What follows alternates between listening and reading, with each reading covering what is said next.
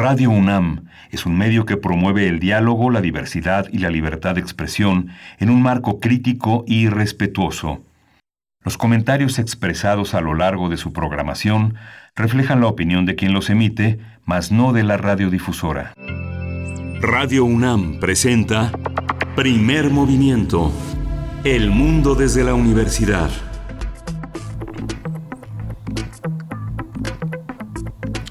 Hola, buenos días. Hoy es martes 29 eh, de septiembre de 2020. Seguimos en el 2020, pero el año se acelera hacia, hacia su fin. Le doy la bienvenida a la Radio Universidad de Chihuahua, que nos escucha de 6 a 7 de la mañana en su horario local, de 7 a 8, y a Uriel Gámez, que está en la producción ejecutiva el día de hoy. Andrés Ramírez está en los controles de cabina. Y del otro lado del micrófono, mi compañera Berenice Camacho. Buenos días, Berenice, ¿cómo estás? Qué gusto saludarte, muy buenos días, Miguel Ángel Quemain.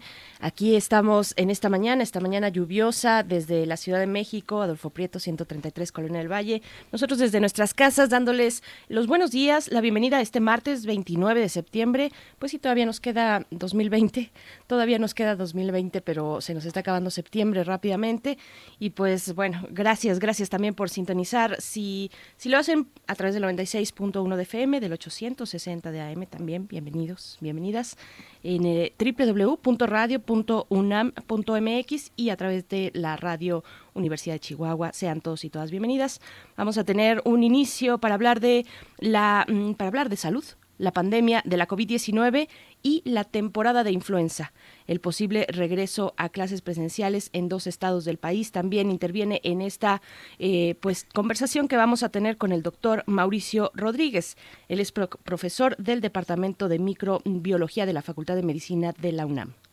Sí, vamos a tener también en la transformación de conflictos que toca hoy, toca este martes, las luchas sociales y las técnicas no violentas. Vamos a conversar sobre este tema con Pablo Romo. Pablo Romo, como saben quienes lo conocen, es miembro del Consejo Directivo de Serapaz y, y, es profesor de la Facultad de Ciencias Políticas y Sociales. Él ha tratado el tema de la mediación, del tratamiento de conflictos desde hace muchos años y es uno de nuestros expertos. Así es, y para la segunda hora en nuestra nota nacional vamos a conversar con Alicia Vargas Ayala. Ustedes la conocen porque, bueno, es colaboradora de Primer Movimiento en una sección eh, los jueves, todos los jueves, bueno, algunos jueves, nos habla de las infancias, de las adolescencias en este país. Pues hablaremos con ella ahora en nuestra nota nacional acerca de los congresos la Suprema Corte de Justicia de la Nación y el PIN parental. Vamos a eh, conversarlo a profundidad porque Alicia Vargas Ayala pues tiene precisamente desde el centro que dirige, el CIDES, Centro Interdisciplinario para el Desarrollo Social, pues ahí y también junto con la Redim, eh, a la que pertenece eh, esta organización, pues bueno, dan un seguimiento muy exhaustivo mm, de primer nivel a todo lo que tiene que ver con eh, pues las problemáticas que atraviesa eh, a la población infantil y juvenil en nuestro país. Así es que será muy interesante lo que nos pueda decir. Sí, volvemos al Líbano, volvemos al Líbano ahora con la renuncia del primer ministro. Vamos a tratar este tema y su trascendencia con Moisés Garduño.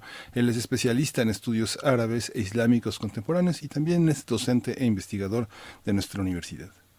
Así es, y bueno, esta mañana la poesía necesaria está a cargo de Miguel Ángel Quemain, así es que no se lo, no se lo vayan a perder por ahí de las nueve, cinco, nueve, diez de la mañana. Sí, hoy vamos a tener una mesa dedicada a analizar la campaña contra las drogas del gobierno federal. Es la segunda campaña. Vamos a conversar el tema con Jorge Hernández Tiranjero, él es socio fundador de la Asociación Mexicana de Estudios sobre la Cannabis, la MECA, y con la doctora Catalina Pérez Correa. Ella es eh, eh, doctora en Derecho, profesora e investigadora de la División de Estudios de Posgrado de, la, de, la, de Estudios Jurídicos y colaboradora también del programa de Política de drogas eh, del Centro de Investigación y Docencia Económica. Quería hacer una puntualización porque justamente este mes se cumplen 10 años de que, eh, de, que, de que falleció el doctor Carlos Rodríguez Ajenjo.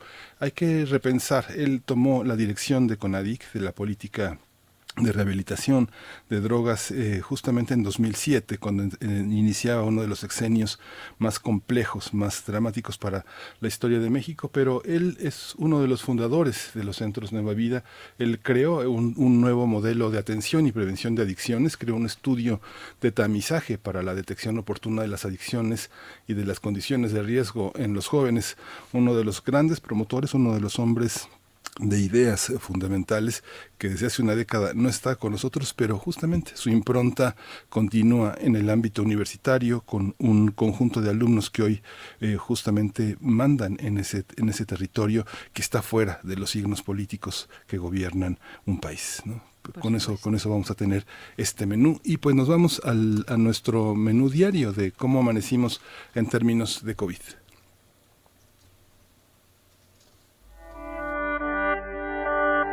COVID-19. Ante la pandemia, sigamos informados. Radio UNAM. La Secretaría de Salud informó que el número de decesos por la enfermedad de la COVID-19 aumentó a 76 mil 603 lamentables muertes en México. De acuerdo con el informe técnico ofrecido ayer por las autoridades sanitarias, los casos confirmados acumulados se incrementaron a 733.717. En lo internacional, la Organización de las Naciones Unidas para la Agricultura y la Alimentación, conocida como FAO, advirtió ayer que la pandemia de la COVID-19 ha provocado un incremento del desperdicio de alimentos perecederos en muchos países de bajos ingresos. De acuerdo con datos de la FAO, esta situación se produce en un momento en el que los consumidores solo están comprando alimentos que contienen carbohidratos y productos no perecederos. Bueno, el organismo de la ONU recordó que cuando se pierde o se desperdician alimentos, también se malgastan todos los recursos utilizados para producirlos, como el agua, la tierra, la energía, la mano de obra y el dinero invertido. En información de la UNAM, Ignacio Camacho Arroyo, académico de la Facultad de Química de la UNAM, dijo que el enamoramiento en los seres humanos aumenta sus defensas, ya que incrementa la expresión de los genes involucrados en la respuesta inmunológica. Al ofrecer la videoconferencia Los ingredientes bioquímicos del amor, este experto explicó que estar enamorado puede modificar la actividad del sistema inmune y dijo que en esta etapa vamos a tener más defensas contra cualquier microorganismo. Si estamos enamorados y nos enfermamos de COVID-19, por ejemplo, es mucho más probable que podamos resistir al virus. Ya tenemos dos tareas.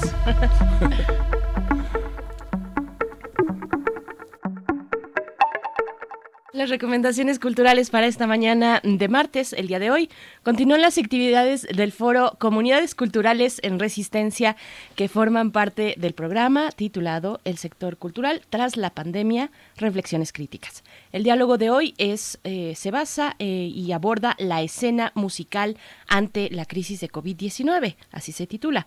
Participan Gerardo Rosado y Bárbara Paván conduce George Judice y bueno, la transmisión se realizará a partir de las 11 de la mañana, el día de hoy martes 11 de la mañana, por la página de YouTube de la Cátedra Inés Amor en Gestión Cultural. La encuentran así de sencillo si, se, eh, si tienen acceso a esta plataforma de YouTube. Y pues bueno, vamos, vamos a ir con música, Miguel Ángel. ¿Qué vamos sí, vamos a ir con música. Vamos a abrir esta mañana con Fleetwood Mac y la pieza se llama Dreams.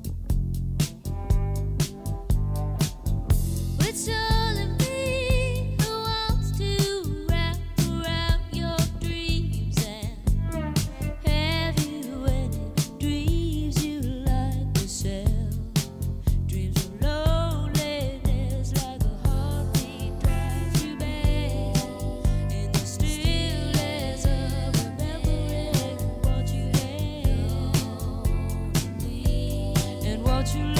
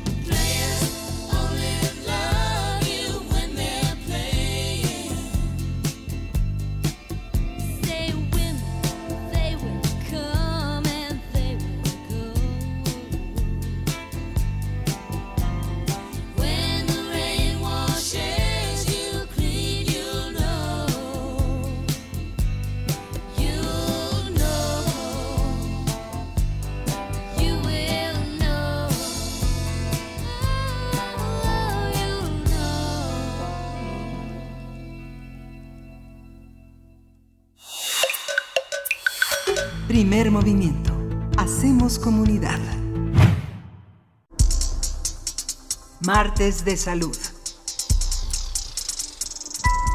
El país cumple su séptimo mes de epidemia de COVID-19 con más de 700.000 casos de contagios acumulados y más de 76.000 decesos. Sin embargo, este viernes 25 de septiembre, Campeche se convirtió en el primer estado en pasar a color verde en el semáforo de riesgo epidémico, mientras que 16 estados se mantienen en riesgo amarillo y 15 en naranja. Con este panorama, la Secretaría de Salud prevé que dentro de las próximas semanas la mitad de los 32 estados del país marquen color verde, lo que permitiría mayor reapertura económica y el regreso presencial a clases. No obstante, el secretario de la CEP, Moctezuma Barragán, explicó que aunque el semáforo epidemiológico, de Campeche esté en color verde y ya se pueda regresar a las escuelas, primero tendrá una reunión con el gobernador del estado para definir cuándo y cómo se podrían reformar, retomar las clases presenciales. Mientras que en Chiapas serán los padres y madres de familia y también el profesorado quienes determinen el regreso a clases presenciales mediante un consenso, debido a que no hay una fecha específica para el retorno a las aulas, así lo dijo la titular de la Secretaría de Educación en la entidad, Rosa Domínguez. Además, en nuestro país se sumó una nueva alerta de salud debido a que a partir de este domingo arrancó la temporada invernal, es decir, coexistirán la influenza estacional y el COVID-19, por lo que el próximo primero de octubre va a comenzar la campaña de vacunación contra la influenza y será hasta marzo del siguiente año que permanezca la vigilancia en este padecimiento. Pues bueno, vamos a realizar un, balance, eh, un análisis de la evolución de la pandemia, la temporada de influenza que ya eh, está próxima, la campaña de vacunación también, el primero de octubre, y el inminente regreso a clases en Chiapas y Campeche. Este día nos acompaña una vez más y con mucho gusto le doy la bienvenida al doctor Mauricio Rodríguez Álvarez.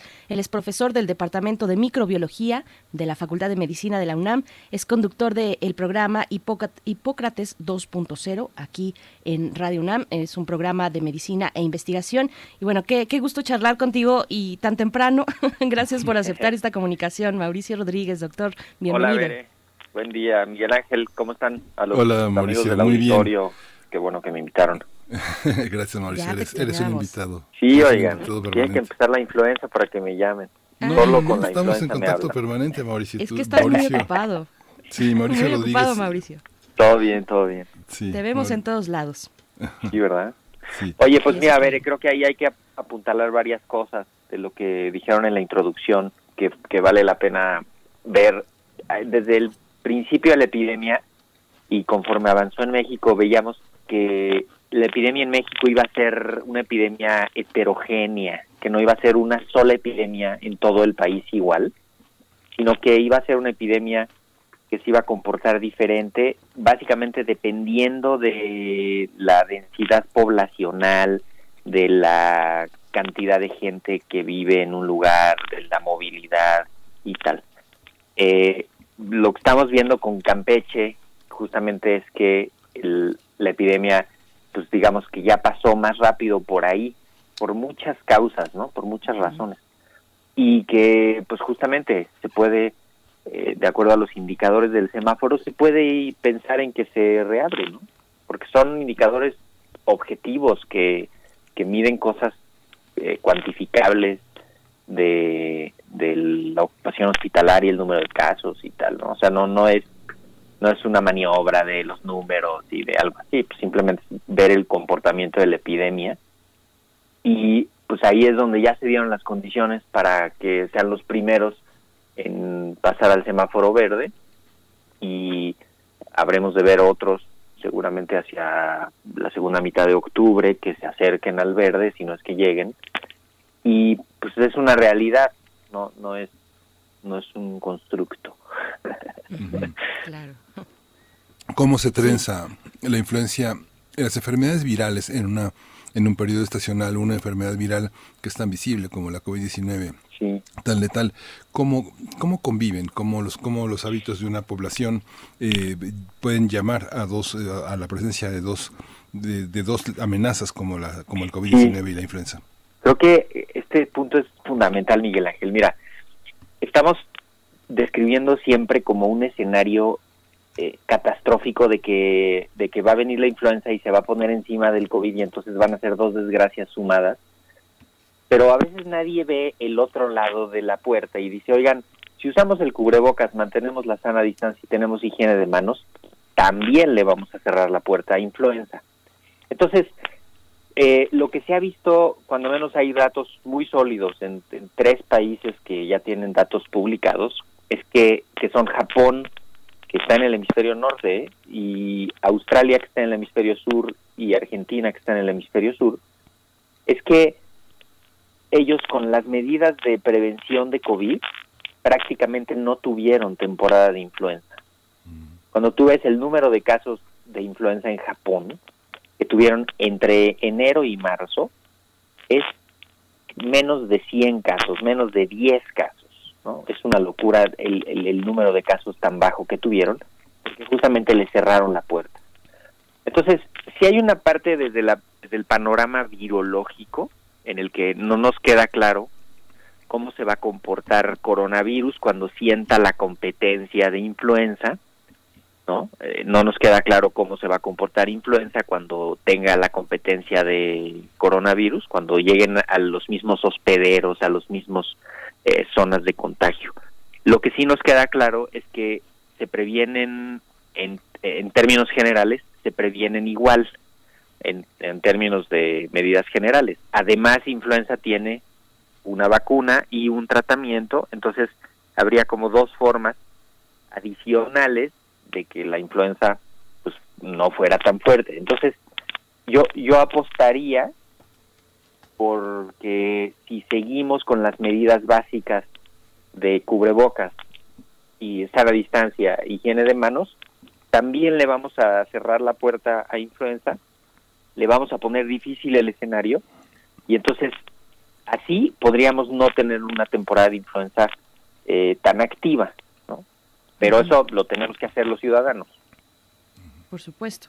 Bueno, recupero esto, dices, no sabemos efectivamente, y es muy interesante eh, que lo pongas desde esa perspectiva, no sabemos cómo se puede comportar la influenza o cómo pueden convivir estos dos, estas dos enfermedades en este momento extraordinario, pero te pregunto, para de nuevo tener claridad, no está de más, eh, te pregunto, mm, doctor Mauricio, ¿cómo se expresa comúnmente la influenza y en qué se podría asemejar a la COVID-19 para irnos preparando, para ir detectando?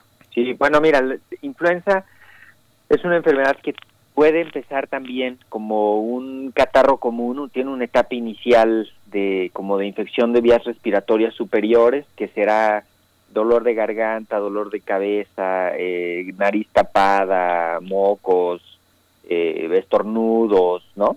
Que, podría ser como un, un cuadro catarral.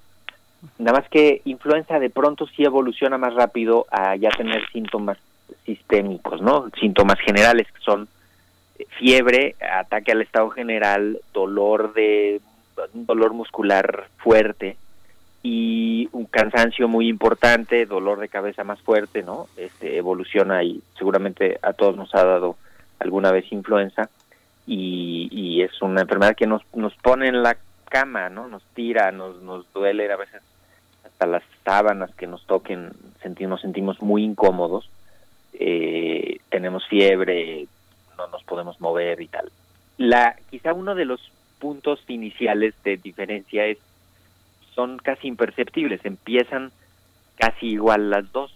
Entonces tampoco en la, etapa inicial no habría mucha forma de saber eh, clínicamente cómo, este, habría que eh, hacer un interrogatorio como mucho más, pues quizá un poquito más detallado, y hay dos puntos que se han descrito que sí pasan con con COVID y no con influenza, que es, o sea, no tan frecuente con influenza, que es la pérdida de la sensación de, del olfato y del gusto.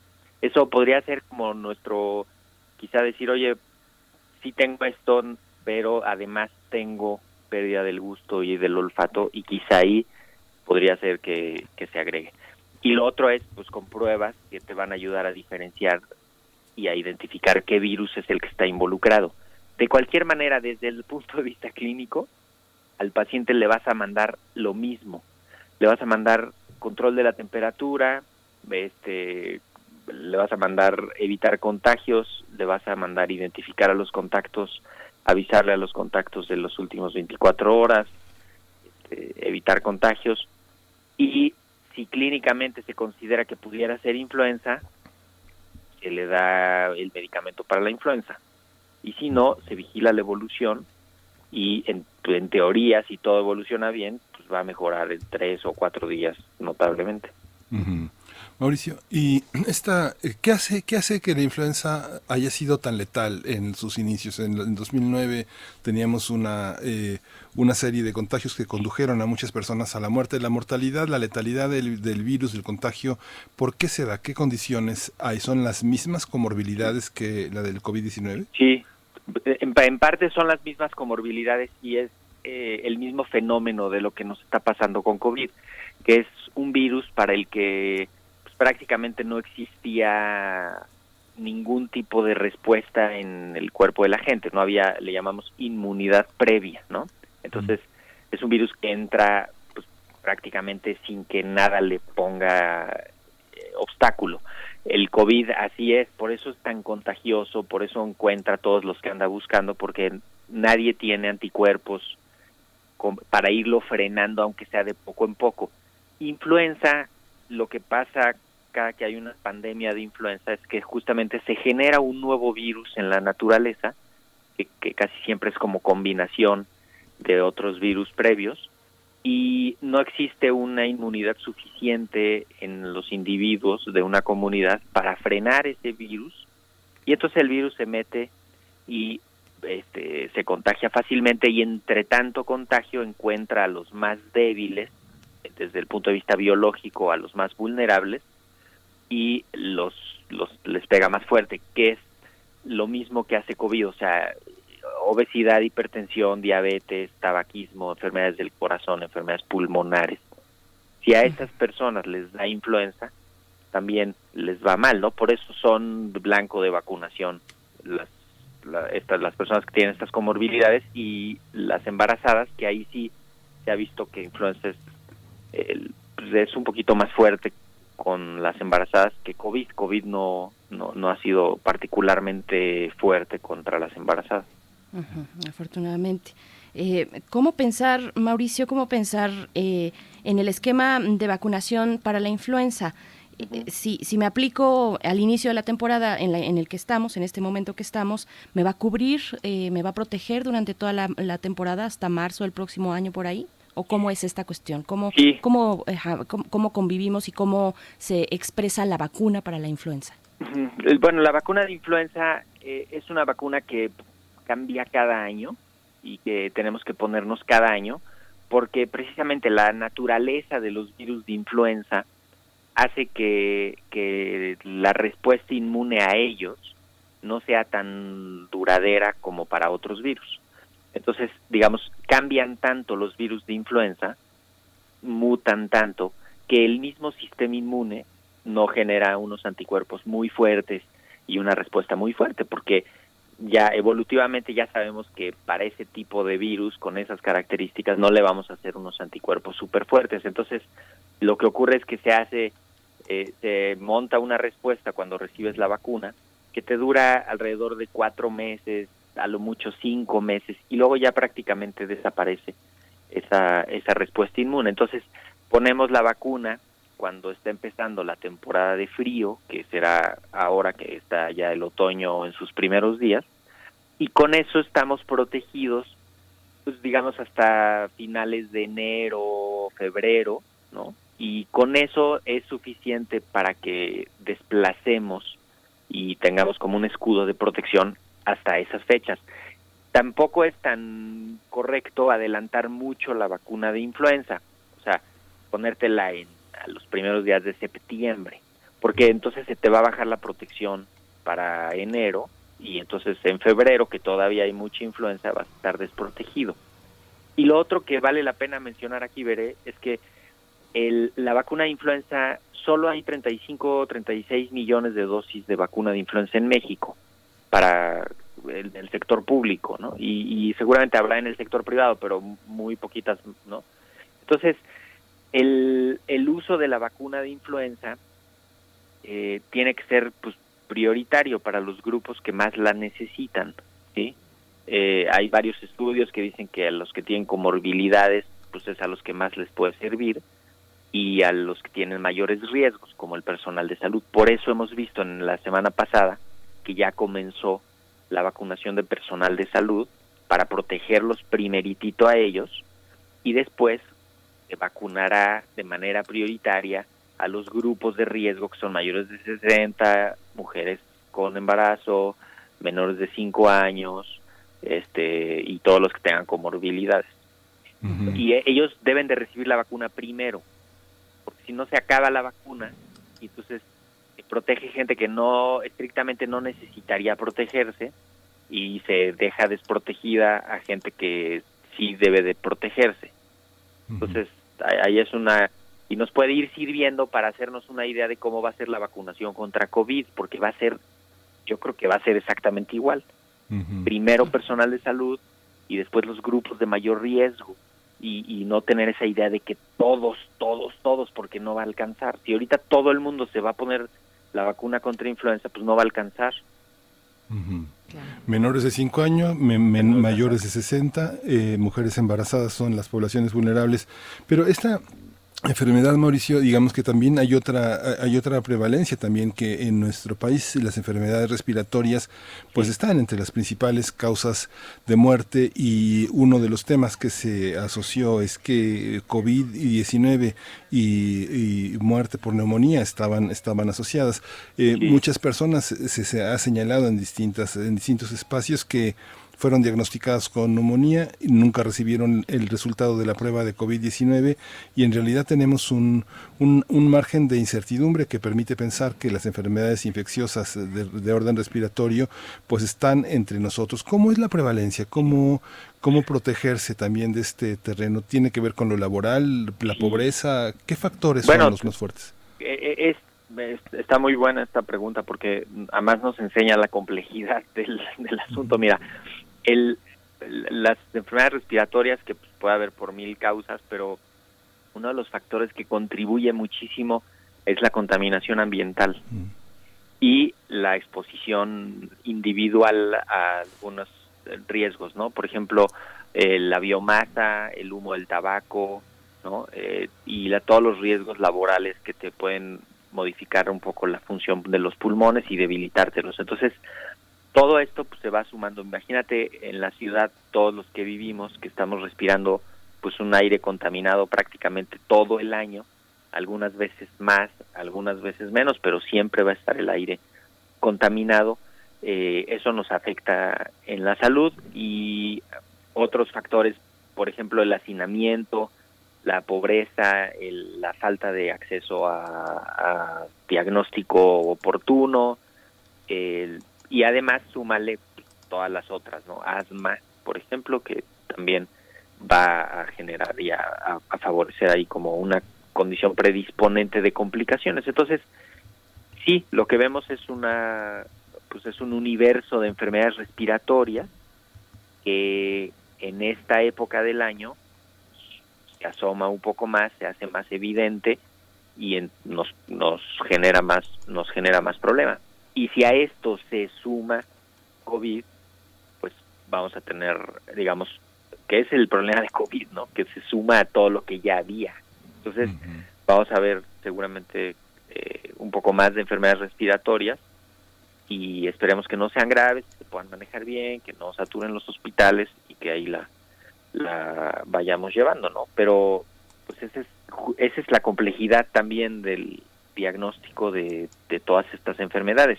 Algunas se pueden prevenir, por ejemplo, la neumonía por neumococo se puede prevenir. Todos los mayores de 60 años deberían estar vacunados contra neumococo y ya con eso reduces la cantidad de casos de neumonía eh, en, la, los mayores de 60 en la comunidad, ¿no? Y ya eso pues le quitas carga de enfermedad. También todos los menores de 5 años deberían estar vacunados contra contra neumococo, ¿no? Desde los dos meses se les empiezan a poner vacunas contra neumococo y eso también nos ayuda a, prevenir. Y las otras enfermedades respiratorias potencialmente graves, ¿no? Tosferina, eh, vacunas a los pequeñitos también menores de dos años contra tosferina que tengan su esquema completito, su refuerzo de DPT a los cuatro años, ¿no? Este, y entonces ya tienes también protección contra esa. Entonces, reforzar las que se pueden prevenir por vacunación, identificar pronto a las que no y diagnosticarlas rápido y darles tratamiento. Eh, doctor Mauricio, no sé si tenga sentido lo que voy a preguntar. A mí me hace sentido. Pero a ver, lo voy a preguntar. Porque no hemos vivido COVID-19 en México, al menos durante el invierno. Nos llegó al inicio de la primavera. En otros países no. Empezó justo eh, a mitad de la temporada invernal para algunos países, pero no para México. ¿Esto supone un riesgo mayor eh, que, pueda agudizar a COVID-19? Si es así, o si no, bueno, también preguntarte de paso cómo se eh, cómo se va a enfrentar por parte de las autoridades pues esta convergencia de enfermedades respiratorias eh, y, virales. ¿no? Sí, bueno, para el frío fuerte pues faltan todavía tres meses, ¿no? El frío fuerte que tenemos en México es como la segunda mitad de diciembre y enero y febrero, ¿no? Entonces todavía falta que se vaya metiendo poco a poco, pero pero el fondo de la pregunta es es muy útil porque eh, primero no sabemos, ¿no? Porque pues, nunca nos ha nunca nos había pegado COVID, pero podemos ver qué pasó en el hemisferio sur, ¿no? Eh, en Chile tuvieron una actividad importante por el frío, porque el frío favorece la favorece que haya infecciones respiratorias agudas, ¿no? Y en Argentina también estuvo, en, en, Brasil también parte de lo que les pasa fue porque pues hay una parte que sí le pega el clima un poquito más más frío. Y no, o sea, en Asia, en la, parte más alta de Asia, también tuve, a ellos sí les pegó en enero y en febrero. Y no no queda de no termina de quedar claro qué pasa cuando ya compite el virus contra otros virus, como decía con influenza, pero también hay otros virus, otros coronavirus, eh, rinovirus, adenovirus, eh, que capaz que le, le, representan dificultad al virus y, entonces no se no se manifiesta tan fuerte. También podría ser que como no había tantos virus respiratorios circulando pues entra solito este y es como el la estrella del, de la función. Y cuando ya tiene competencia de otros eh, puede ser diferente. Esto habría que revisar. Seguramente ya hay algunos estudios de, de virológicos pero pues la, el, fondo del asunto es que se previenen todas por igual, ¿no? Que es cubrebocas, sana distancia, higiene de manos, identificar pronto a los enfermos, evitar complicaciones y prevenir contagios. Esas seis acciones que deberían de ser un mantra que, que deberíamos de, vamos a hacer una capsulita para ponerla ahí en, Radio UNAM para dar vueltas en la programación, que son justamente seis puntos que hay que prevenir y que hay que tener muy claros para que no haya epidemias ¿no? y evitar que, pase esto. Ahora podría ser que hacia finales de año, imagínate que regresáramos a clases, que regrese la actividad educativa, aunque sea escalonada y esto, y ahí pues, sí se sumarán riesgos de, de que el clima, la epidemia, la epidemia de influenza y tal, pero pues también podemos sumar estrategias para prevenirla. Mauricio, y esta eh, señalamiento que se ha insistido también en distintos canales es que eh, el COVID la enfermedad del COVID-19, el, nuevo virus SARS-CoV-2, no es estrictamente un, un atacante de, la, de este no es, no es el eh, promotor de una enfermedad respiratoria exclusivamente, sino que el efecto es eh, tan devastador que incluye lo, este, lo respiratorio, donde uno de los signos más eh, evidentes es el daño pulmonar. ¿Esto cómo, cómo se relaciona también con otro tipo de otro tipo de comorbilidades que no son exclusivamente respiratorias. Esta convivencia tendríamos que estar alerta separándolo en nuestra cotidianidad o vinculándolo únicamente con el tema del cuidado que tenemos que tener como tratamiento, aislar al paciente, cuidar sus utensilios, eh, lavarse manos, eh, permanecer en casa, todo este tipo de, cosas.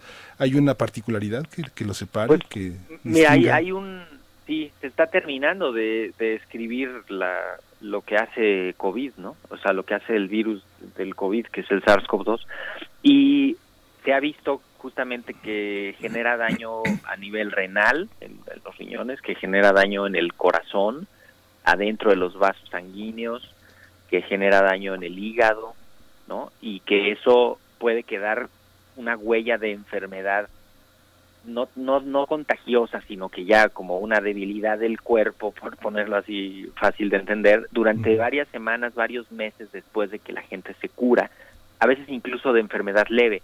De lo que se quejan la mayoría de los pacientes que se recuperan de COVID, aunque sea leve, es de fatiga, ¿sí? Y cada vez hay más estudios que dicen que sí, que sí afecta el, el, corazón también y que pues, hay que tener cuidado después que te da COVID, de no llevar el corazón a una situación límite, ¿no? De no hacer eh, un ejercicio de alto esfuerzo, este, sin, pues, digamos, sin una evaluación o, de manera gradual, ¿no? Vamos a empezar a ver también qué pasa en México con los que ya se recuperan de COVID, que pues son centenas de miles, ¿no? También no hay que no hay que perder de vista, o sea, son 527 mil personas que se han recuperado.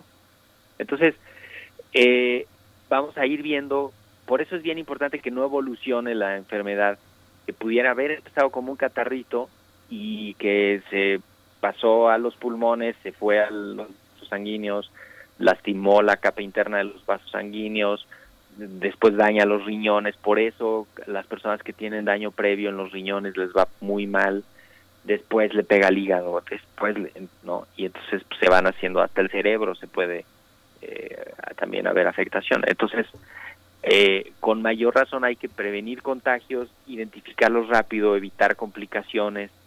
Ya hay muchos marcadores de función en la sangre que nos pueden ir ayudando a decir, a ver, el paciente está empezando a tener problemas de coagulación muy tempranos, pues vamos a empezarle con un anticoagulante desde muy temprano, o está teniendo una respuesta inmune muy fuerte, vamos a darle medicamentos para eso, entonces, ah, también ya se ganó mucha experiencia que esperemos que nos, que nos ayude para el manejo de los pacientes ambulatorios y en los hospitales también ya tienen más protocolos de, de actuación para evitar complicaciones, pero es una es una enfermedad que todavía estamos empezando a describirla. Corremos el riesgo también de hiperdescribirla, ¿no? No, sé cómo será el término técnico de eso, pero todo el mundo le empieza a encontrar correlar, no, que unas manchitas en la piel, no, pues es que ya dijimos que era COVID, ¿no? Casi imposible librarnos de, hiper cualquier cosa en, estas épocas de, hiperinformación, de hiperconectividad.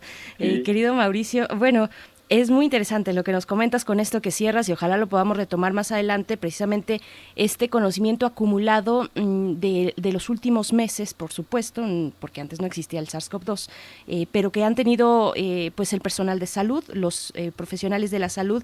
Si uno va como polizón en algún mm, webinar, pues se puede encontrar cuestiones muy interesantes de cuándo y en qué momento aplicar, digo, y solamente por, por, por ser este curioso, ¿verdad? Pero cuándo y qué tipo de, eh, medicamentos aplicar, en qué etapas de la enfermedad, en fin, es muy interesante lo que se puede ver eh, en este sentido. Y pues te agradecemos mucho, Mauricio Rodríguez, querido. Eh, fíjate, nada más muy brevemente, y el equipo de primer movimiento no me dejará mentir. Nosotros aquí en Primer Movimiento nos enteramos de la emergencia de un nuevo virus en China, que era el SARS-CoV-2, todavía no tenía nombre, pero nos enteramos gracias a ti, eh, Mauricio. Tú nos avisaste. En enero, ¿no?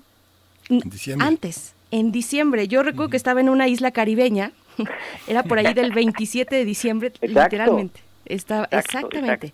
Desde ese momento que nos escribiste, te pusiste en contacto con nosotros a través de eh, Miriam Trejo y, nos, nos alertaste, dijiste, a ver, está esta noticia, está, hay un nuevo, una noticia de un nuevo coronavirus circulando en China y eran fin, era finales de diciembre, entonces bueno, nunca se me va a olvidar. Sí, de hecho ahí los primeros reportes periodísticos salieron ahí de que estaba un clúster de pacientes, un grupo de pacientes en China con una neumonía rara que se las estaban estudiando. Y, y pues eso parecía que podía ser justamente algo como esto, ¿no? Así es, bueno. Y aquí, eh, aquí seguimos. aquí seguimos, querido por Fortuna. Con sana distancia, con muchos cuidados y te agradecemos como siempre, eh, doctor Mauricio Rodríguez. Gracias. Gracias, nos escuchamos pronto. Que tengan buen día. Nos escuchamos. Pues vamos a escuchar, eh, vamos con música, vamos a escuchar de Boom Boom Kid. Lo único feo es no tener por qué vivir, eso es.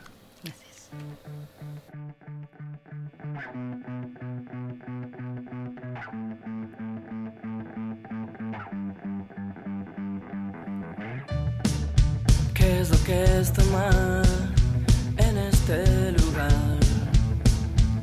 Acá yo no lo entiendo. ¿Y quién más que vos sabe lo que vos sos? A mí no me hagas preguntas. Y si inmune estás a toda represión, la de hoy, sé que te perdimos. Pero si puedes abrazar, gritar y sonreír, aún tú haces falta aquí, tú haces falta acá, tú me haces falta aquí, tú haces falta acá, tú haces falta aquí.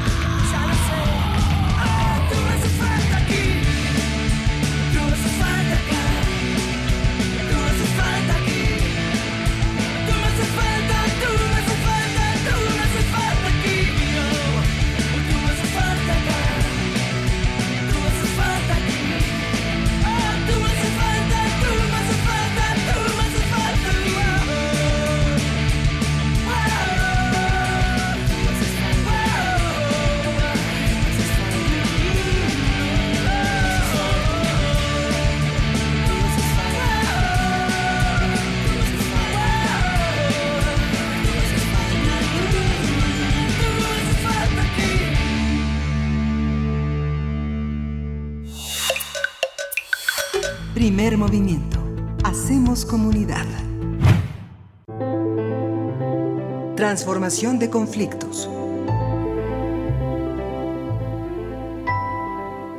Mucho gusto saludar esta mañana y darle la bienvenida a Pablo Romo. Él es miembro del Consejo Directivo de Serapaz y nos acompaña cada 15 días en martes en esta sección que dedicamos para hablar, es el espacio para hablar de la cultura de paz, de la construcción de paz. Y vaya que eh, constantemente, querido Pablo, nos, nos traes temas que acompañan la realidad muy puntual y la coyuntura, porque ahí está detrás la necesidad de construir paz en este país. ¿Cómo te encuentras, Pablo? Bienvenido. ¿Qué tal? Muy buenos días, pues aquí con esta lluvia extraña, matutina. Pero este, reflexionando en torno a la paz en este país tan necesaria, tan indispensable, y creo que he hablado poco, o hemos hablado poco en este espacio, eh, sobre la no violencia, no solamente como un útil para construir la paz, sino como un estilo de vida. Me parece que este hasta el momento hemos hablado de otros temas y creo que esto es fundamental eh, frente a las luchas sociales que estamos eh, contemplando, viendo o participando, em, es indispensable subrayar los aspectos que tienen de no violencia. De no violencia no en un sentido de, eh, de no confrontación o de antiviolencia. Me refiero a algo más profundo que eso, de lo que muchos autores que tratan estos temas eh, nos dicen que no es solamente un eh, enfrentarse a la violencia, sino un espíritu que brota desde la fuerza interna de las personas, es una fuerza, como, le, como decía Gandhi, eh, que, que es la fuerza de la verdad o la fuerza de la justicia, que está mucho por encima de la violencia. Martin Luther King habla de la fuerza de amar. Eh, Lanza del Basto habla eh, del, del sentido del bien y del sentido de la responsabilidad frente a los demás. En fin, vamos encontrando autores que eh, profundizan en este tema y que no es solamente un oponerse a, sino un construir desde una fuerza interior. En este sentido creo que hoy vale la pena hablar de, de una de las grandes potencias o capacidades que tenemos como seres humanos, que es el diálogo. El diálogo que significa también entrar en el terreno de la incertidumbre. Cuando uno dialoga, entra uno en la inseguridad de un juego cuyo resultado final puede eh, no puede preverse con toda certeza este no se puede planear. El diálogo es eh, dejarse eh, es escuchar también y es eh, entrar en una comunicación con el otro. Es una requiere de una relación no jerárquica y por eso es importante como una expresión de no violencia y un espíritu de escucha y de atención me parece que hoy es indispensable en las calles, en el interior de nuestra casa, en este frente a nuestras relaciones, particularmente de pareja frente a los feminicidios, la experiencia del diálogo como una construcción de paz y un espíritu de no violencia. Eh, Miret Magdalena, un autor español, eh, habla de un decálogo, como siempre estas cosas son interesantes como decálogos para el diálogo, que me gustaría repetir hoy para nuestro auditorio, sobre todo en tiempos de tanta em, eh, y ganas o resortes internos para provocar violencia o para responder con violencia. Frente a eso, este autor, Miret Magdalena, nos dice que el diálogo es siempre positivo en sí mismo. El diálogo eh, em, expresa en el fondo nadie posee plenamente la verdad. Y esto es muy importante porque cuando uno dialoga es porque uno está buscando la parte que le falta o el mucho que le falta. El diálogo es una apuesta por la convivencia, ahí y aquí y ahora. El diálogo es hablar, es discutir respetuosamente, entenderse mutuamente o multilateralmente así como buscar soluciones a los problemas que nos enfrentamos colectivamente. Es contar con el otro, con la otra, con le otra. La finalidad última del diálogo es buscar la convivencia pacífica, no forzada, si no, no entraríamos en diálogo, sin exclusión de nadie. El diálogo es un buen instrumento puesto que puede revelar argumentaciones e intolerantes y reflexivas e irracionales, que se matizan en frente a la otra, al otro, al otro. El diálogo es un instrumento, puesto que puede revelar, ah, ya decía yo eso, el diálogo hay que obedecer antes a la conciencia que a los mandamientos, anatemas o dogmas. Interesante porque esto nos revela de alguna manera que el diálogo, cuando dialogamos, estamos este, eh, reconfigurando nuestro, nuestra moralidad, nuestro espíritu interno y nuestras reglas del juego. El diálogo es necesario porque cada uno somos solo una perspectiva de la compleja realidad. La pretensión última, nos dice este autor Miret Magdalena, la pretensión última del diálogo es conocer la verdad, lo real, lo que nos reconforta, no solamente o no o en absoluto imponer nuestra idea, nuestra perspectiva. Este es un proceso trabajoso de búsqueda por medio del ensayo y el error, es, decir, de ir creando conjeturas. En cualquier caso, la realidad no es un bloque cerrado, sino algo más modesto, nos dice este autor, una realidad hipotética. Estas serían los diez eh, expresiones que nos presenta este autor, que va conjugándose en la, en la expresión de la no violencia para construir la paz. Hoy parece que es indispensable para las autoridades, para los ciudadanos comunes que protestamos, para las ciudadanas comunes que protestan, para quienes este, estamos en la calle exigiendo justicia, verdad, este, reparación, etcétera, eh, eh, hacer eh, entrar en las reflexiones de los grandes autores de no violencia, que es una nueva fuerza, una fuerza muy poderosa, mucho más poderosa muchas veces que lo que intuitivamente reaccionamos para defender aquello que creemos que es nuestra verdad. Me parece que hoy es indispensable imbuirnos en este aspecto de la no violencia como una expresión recordando a las y los grandes quienes nos han enseñado sobre esta fuerza interna, esta fuerza poderosísima que transforma y moviliza y revoluciona mundos. Hasta aquí nuestra reflexión.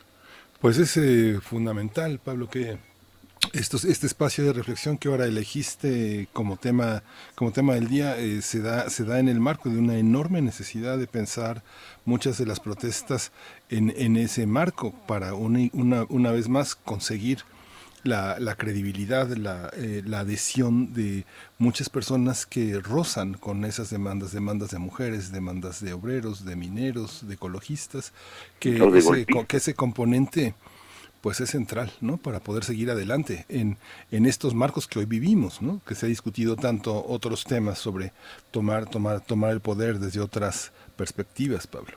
Efectivamente, efectivamente. Yo creo que es indispensable hoy repensar, repensar nuestras estrategias de lucha y de confrontación, sobre todo cuando estamos viendo quienes intentan dar golpes de Estado, quienes intentan desde este, imponer verdades desde su propia eh, verdad, eh, sin eh, el diálogo, sin el reconocimiento de, de Leotre como alguien que puede tener algo que decirme y reconocer que, que puede estar en una postura diferente.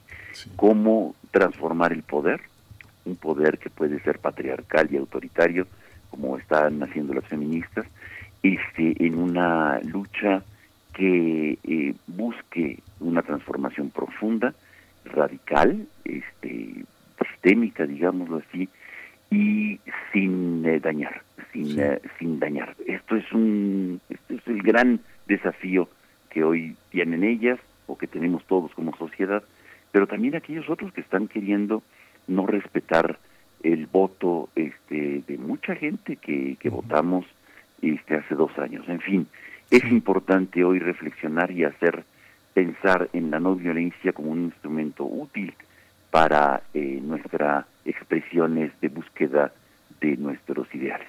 Sí, Pablo, muchas gracias. Que gracias por esa reflexión. Pues nos estamos escuchando en 15 días. Te, te mando un abrazo en esta mañana de lluvia. Gracias por tus ideas, por tu aporte, por tu compromiso. Gracias, Pablo. Muchísimas gracias a ustedes. Pues despedimos la hora, despedimos a la radio universitaria de Chihuahua. Nos escuchamos mañana de 6 a 7, de 7 a 8, Ciudad Cuauhtémoc, Ciudad Juárez, este gran, esta gran ciudad que es Chihuahua. Vamos a la siguiente hora, quédese aquí en Radio UNAM. Queremos escucharte. Llámanos al 55 36 43 39 y al 55 36 89 89. Primer movimiento. Hacemos comunidad.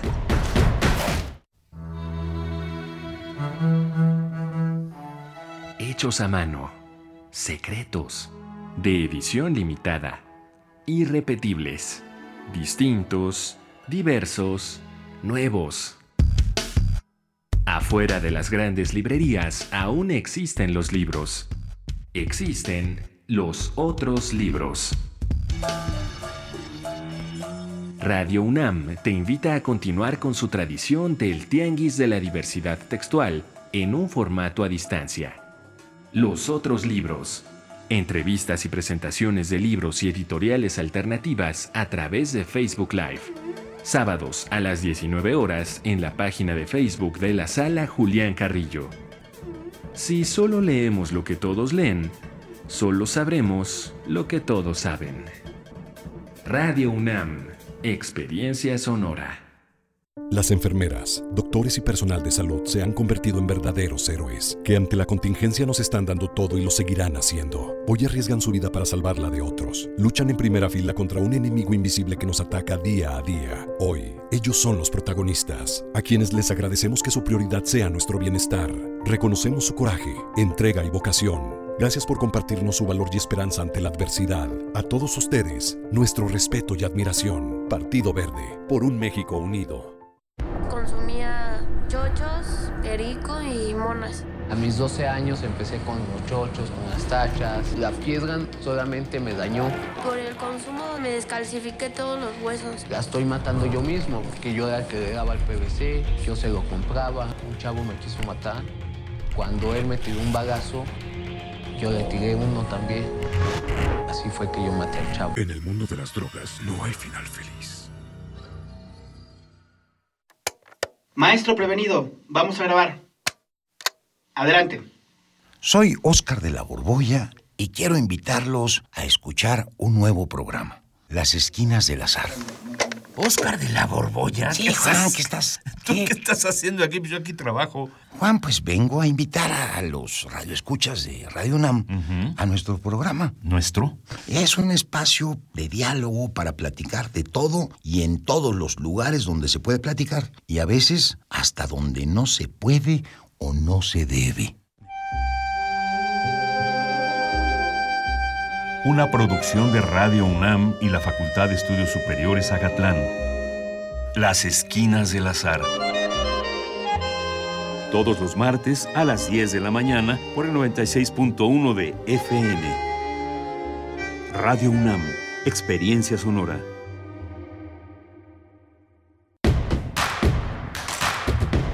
Síguenos en redes sociales. Encuéntranos en Facebook como Primer Movimiento y en Twitter como arroba PMovimiento. Hagamos comunidad.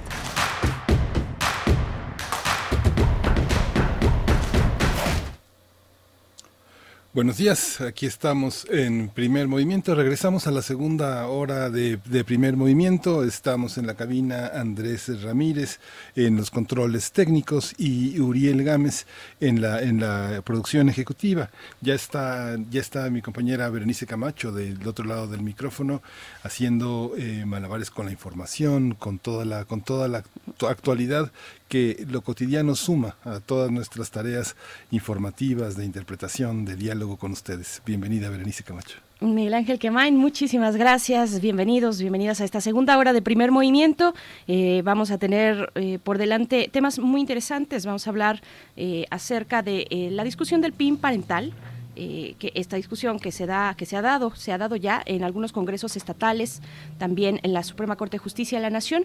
Nos acompañará Alicia Vargas Ayala directora del CIDES el Centro Interdisciplinario para el Desarrollo Social que a su vez es integrante del Consejo bueno Alicia Vargas es integrante del Consejo Directivo de la Redim.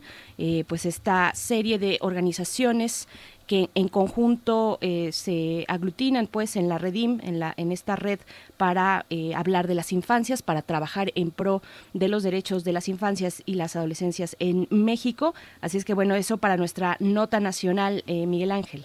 Sí, justamente, y bueno, vamos a tener también en la en esta en esta hora de 8 a 9 la renuncia del primer ministro del Líbano. Este este fin de semana Mustafa Adib renunció como primer ministro y pues se agudiza la crisis política que se suma también a lo económico, pues tras la explosión de este en este puerto de Beirut, uno de los puertos del mundo, una de las ciudades más emblemáticas, míticas y que bueno, tiene una realidad que pues no está muy cerca de lo mítico, sino que está en el desastre económico. Vamos a abordarlo con Moisés Garduño, que ha tocado este tema con amplitud. Eh, Moisés es profesor de la Facultad de Ciencias Políticas y Sociales de la UNAM y es un especialista en estudios árabes e islámicos contemporáneos.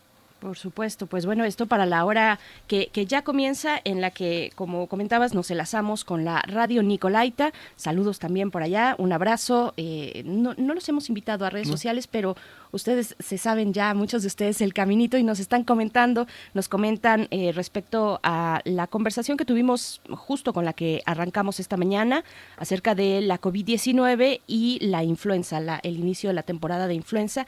Estuvimos conversando con el doctor Mauricio Rodríguez. Ustedes pueden eh, acercarse, por supuesto, al podcast si es que no tuvieron la oportunidad de escuchar esta conversación, el podcast eh, de Radio UNAM, que es así precisamente Radio Podcast, .unam.mx es la dirección. Eh, pues por ahí del... Mm, en, cuánto estará ya listo el podcast? Eh, probablemente ya hacia la tarde del día de hoy ya pod podamos disfrutar esta conversación una vez más.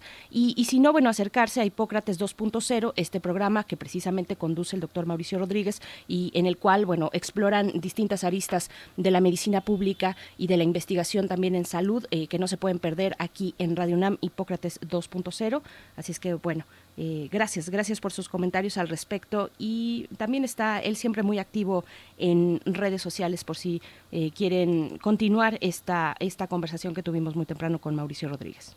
Sí, es sí, muy importante hacer este seguimiento porque justamente la opinión de un especialista como Mauricio Rodríguez, quien también es vocero de la Comisión de la UNAM para la atención del coronavirus, eh, per permite entender en, en, un médico como él la multiplicidad de escuchas que tiene de todo este conjunto de sabios universitarios, de especialistas, de investigadores, que permiten entender desde un punto de vista que está eh, no, que no está vinculado a demostrar nada en términos políticos, sino justamente en los cuidados de la salud, extender hacia la población en esta universidad sin muros eh, estos, estos avances en el conocimiento, en la protección, en la difusión del cuidado de estas enfermedades que pueden ser tan letales si no hay el suficiente cuidado y la anticipación para poder preverlas.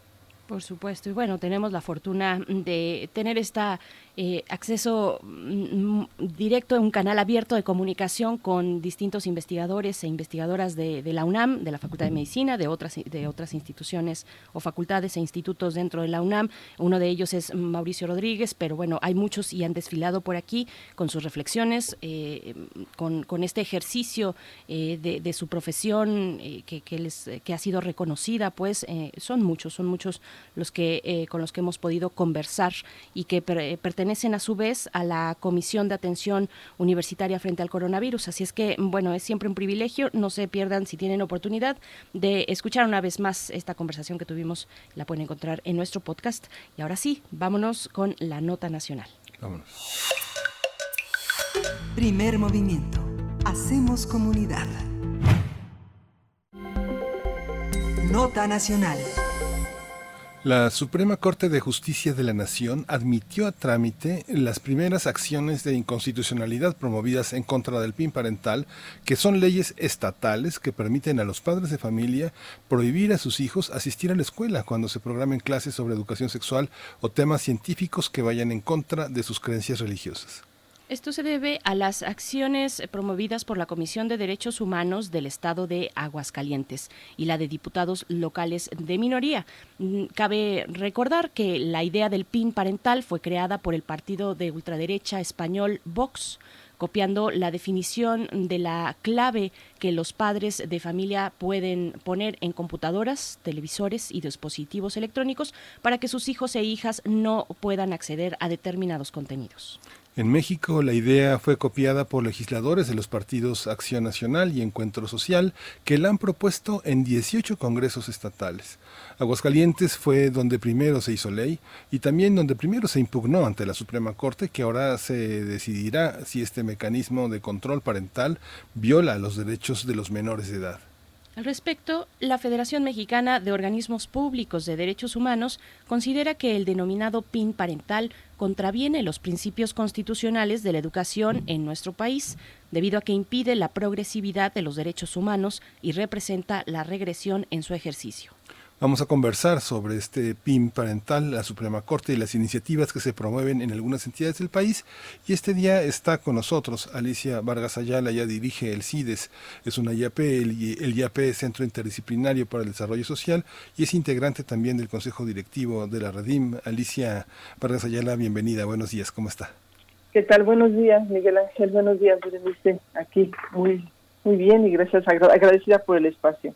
No, al contrario, Alicia Vargas, bueno, ya te tenemos los jueves, algunos jueves hacia el cierre Sí. del programa y en esta ocasión con un espacio más amplio precisamente para atender esta cuestión, el PIN parental, que ha generado eh, mucho debate, debate importante, interesante, que tiene muchas aristas y que lo ha generado en México, pero también en otros países, naturalmente en España, donde surgió esta idea por parte del Partido Conservador Vox.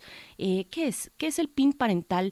Y, y, digamos cuál es la perspectiva mm, desde las organizaciones como a la que tú perteneces y que tú diriges o incluso dentro de eh, la, la, Redim cuando, cuando se tocan este tipo de, de temas donde interviene eh, pues la eh, tutela de padres y madres eh, eh, frente, frente a un derecho y los derechos pues de los niños y las niñas en este país, el derecho a la educación, el, el derecho a, vaya, varios, varios derechos que Así se van ahí combinando. ¿Cómo, ¿Cómo es esta cuestión? ¿Qué es el PIN parental? Sí, sí, Berenice, la verdad es que en, en México, a pesar de tantos anuncios y de ya que se veía venir un, un, una eh, oleada un revivir de estos movimientos antiderechos humanos, parece ser que siempre nos toman por sorpresa porque la estrategia es justo como una estrategia de asalto, ¿no? El PIN parental es una herramienta, justo como se mencionaba aquí en la introducción, que permite a las familias decidir. Es una herramienta que emula ser, digamos, una especie de código o contraseña para proteger un dispositivo, ¿no? Entonces es una función que los papás se abrogan como personas autorizadas para permitir el acceso o no de cierta información educativa que ellos consideran adecuada o inadecuada. De tal manera que las familias se, se considera o se, o se define como en un estatus de derecho para definir, administrar los contenidos. Y tal como se mencionó, efectivamente fue una idea que es copiada de una propuesta de España, del, partido eh, político Vox, donde ellos efectivamente iniciaron con algunas eh, acciones en la zona eh, sur de España y que fue justamente una posición muy criticada en, desde muchas perspectivas como una propuesta de ultraderecha que generalizó una posición machista, xenófoba y en su territorio fascista, reviviendo justamente las ideas franquistas.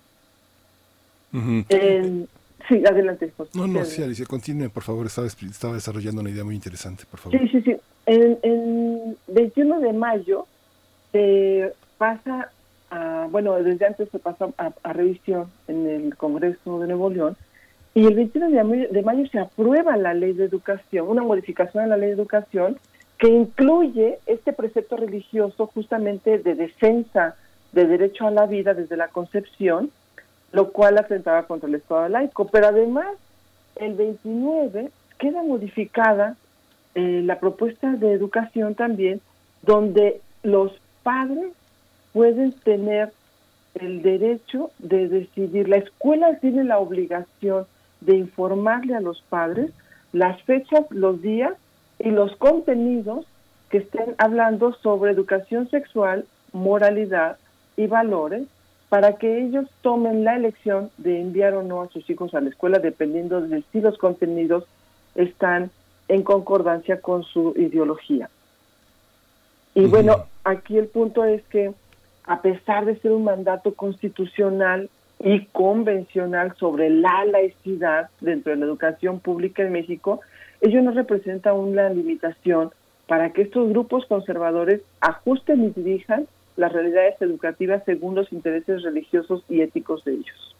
La educación sexual y reproductiva ha sido uno de los temas más controversiales y discutidos por parte de dichos grupos, pues digamos que estos se oponen a que se imparta en niños, niñas y adolescentes bajo el argumento de protegerles dicha información que consideran sensible y que consideran que no están listos para ello.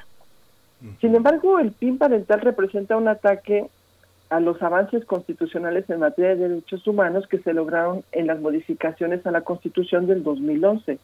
A partir de esas modificaciones se permite que millones de niños y niñas y adolescentes, por supuesto, tengan acceso a una cultura, a una educación laica, tengan y sean reconocidos como sujetos de derecho.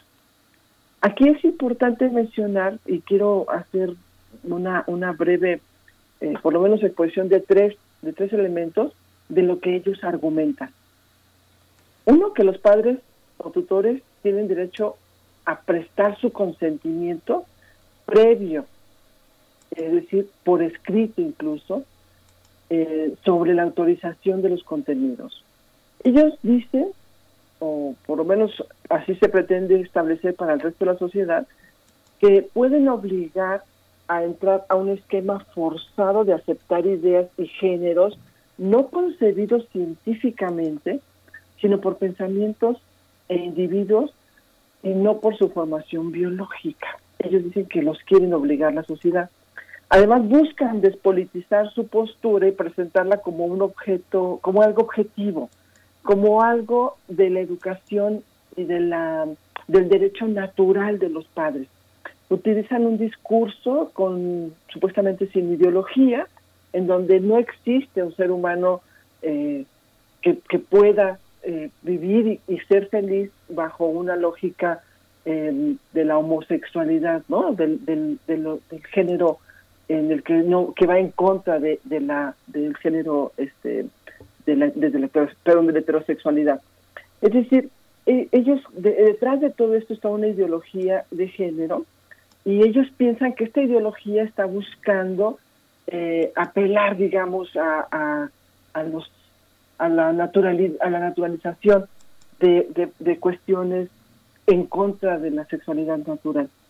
Su propuesta se encuentra vigente eh, a todas luces está en contra de los derechos humanos y está relacionado con un tema de la objeción de conciencia, particularmente en el caso de Nuevo León, está relacionado con el tema de la objeción de conciencia en los servicios de salud y de registro civil. Y el otro argumento es que buscan incluir la figura del hombre para el caso de los asuntos de violencia, ¿no? Entonces son, digamos, es todo un, el PIN parental es un componente de esta propuesta de ultraderecha que va orientada eh, claramente hacia, hacia eh, contra de la, del reconocimiento de los derechos humanos. ¿Qué nos dice em, la Suprema Corte de Derecho? La Suprema Corte dice eh, y se ha pronunciado en contra de estas, de estas posturas. Y nos dice eh, que se analizan. Y de hecho recibieron, quiero, quiero mencionar brevemente que anterior a estas dos recepciones de anticonstitucional que recibieron en agosto y septiembre, ya en el año 2011, dos, no, perdón, 2014, sí, me parece que en el 2014, ahorita les corrijo la fecha, pero ya en el 2014 había habido antecedentes de madres particulares, privadas, que habían interpuesto amparos en contra de la Ley General de Derechos de Niños, Niñas y Adolescentes, porque argumentaban que esta ley, que es nuestra ley federal actual vigente, que esta ley discriminaba a los padres y a las madres respecto de la guía y enseñanza a sus hijos. Em, digamos que ellos decían que conforme a sus convicciones morales y religiosas, esta ley vulneraba su interés como padres porque los discriminaba por una cuestión de adultez a ser guía de esta educación. Evidentemente los jueces negaron estos amparos, explicaron desde esta pues, eh, interpretación ética y filosófica y además después constitucional que protege a los niños, niñas y adolescentes y que les amplíe el universo respecto a, la accesibilidad de sus derechos.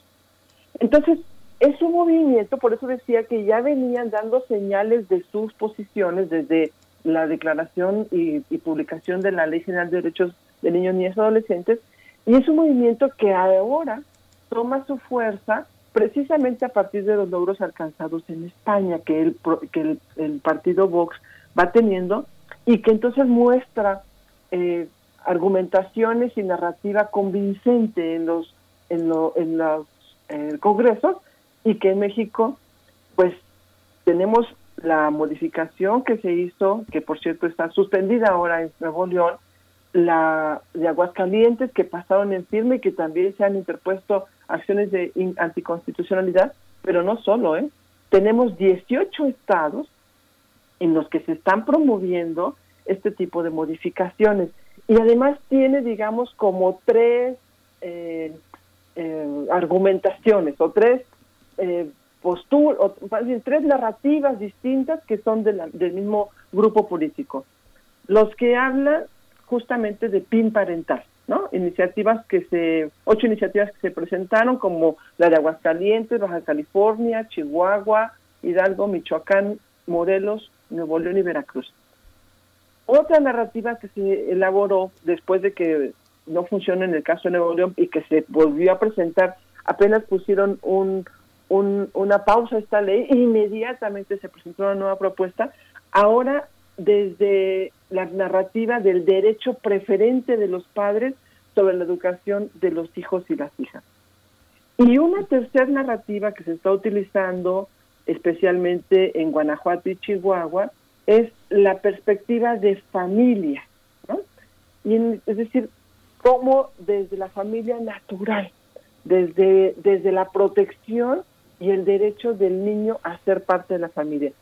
Es importante nada más para avanzar y ahorita en la reflexión conjunta que la, la ley de general de los derechos de niños, niñas y adolescentes no protege el derecho a la familia porque no se protege el derecho del adulto. Lo que protege es el derecho del niño en todo momento.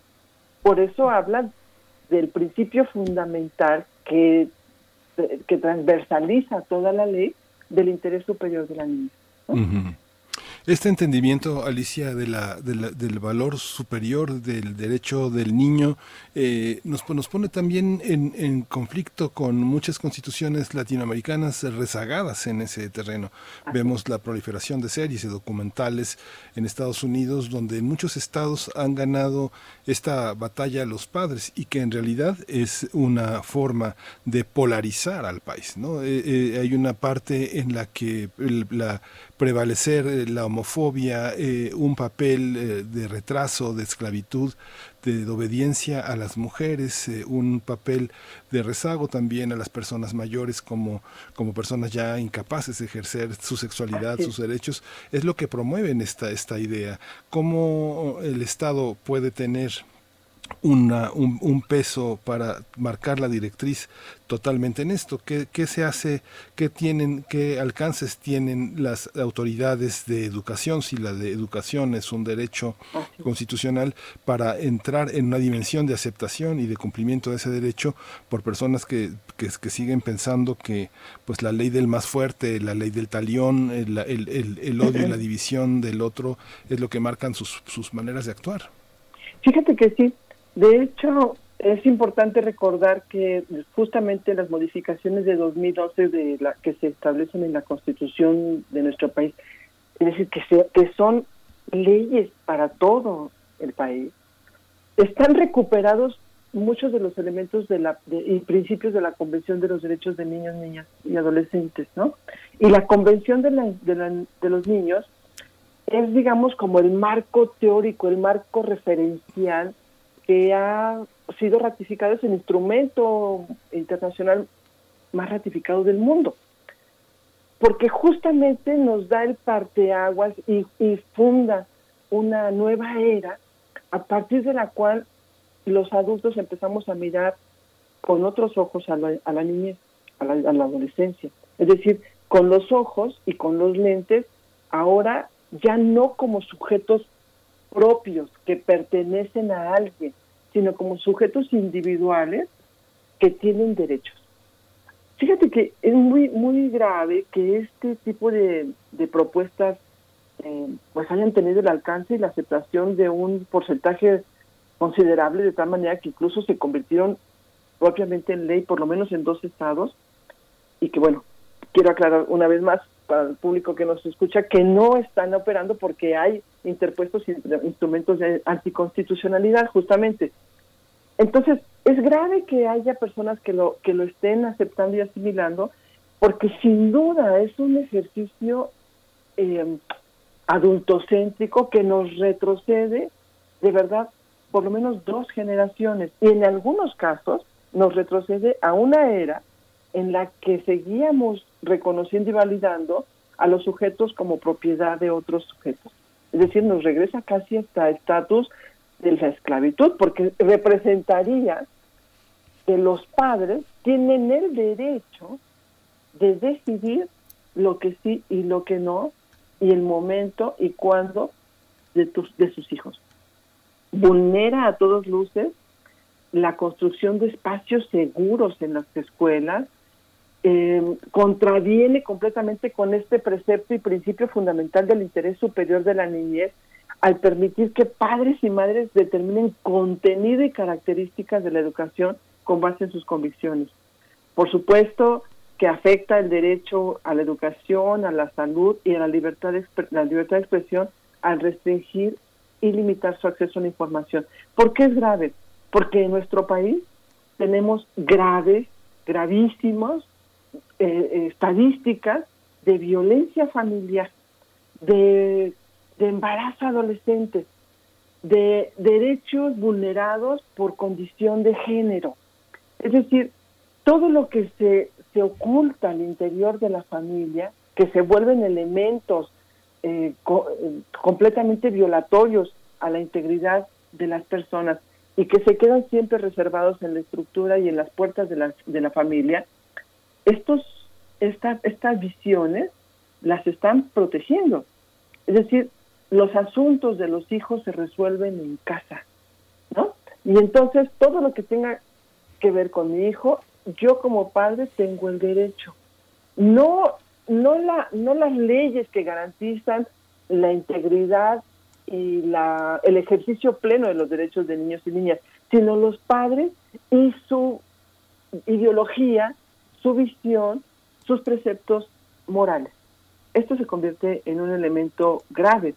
La verdad es que nosotros en Redim incluso hemos considerado este pues, eh, que es muy probable que los partidos políticos que lo están en este momento eh, proponiendo, en realidad se, ya, se trata de un proyecto político oportunista.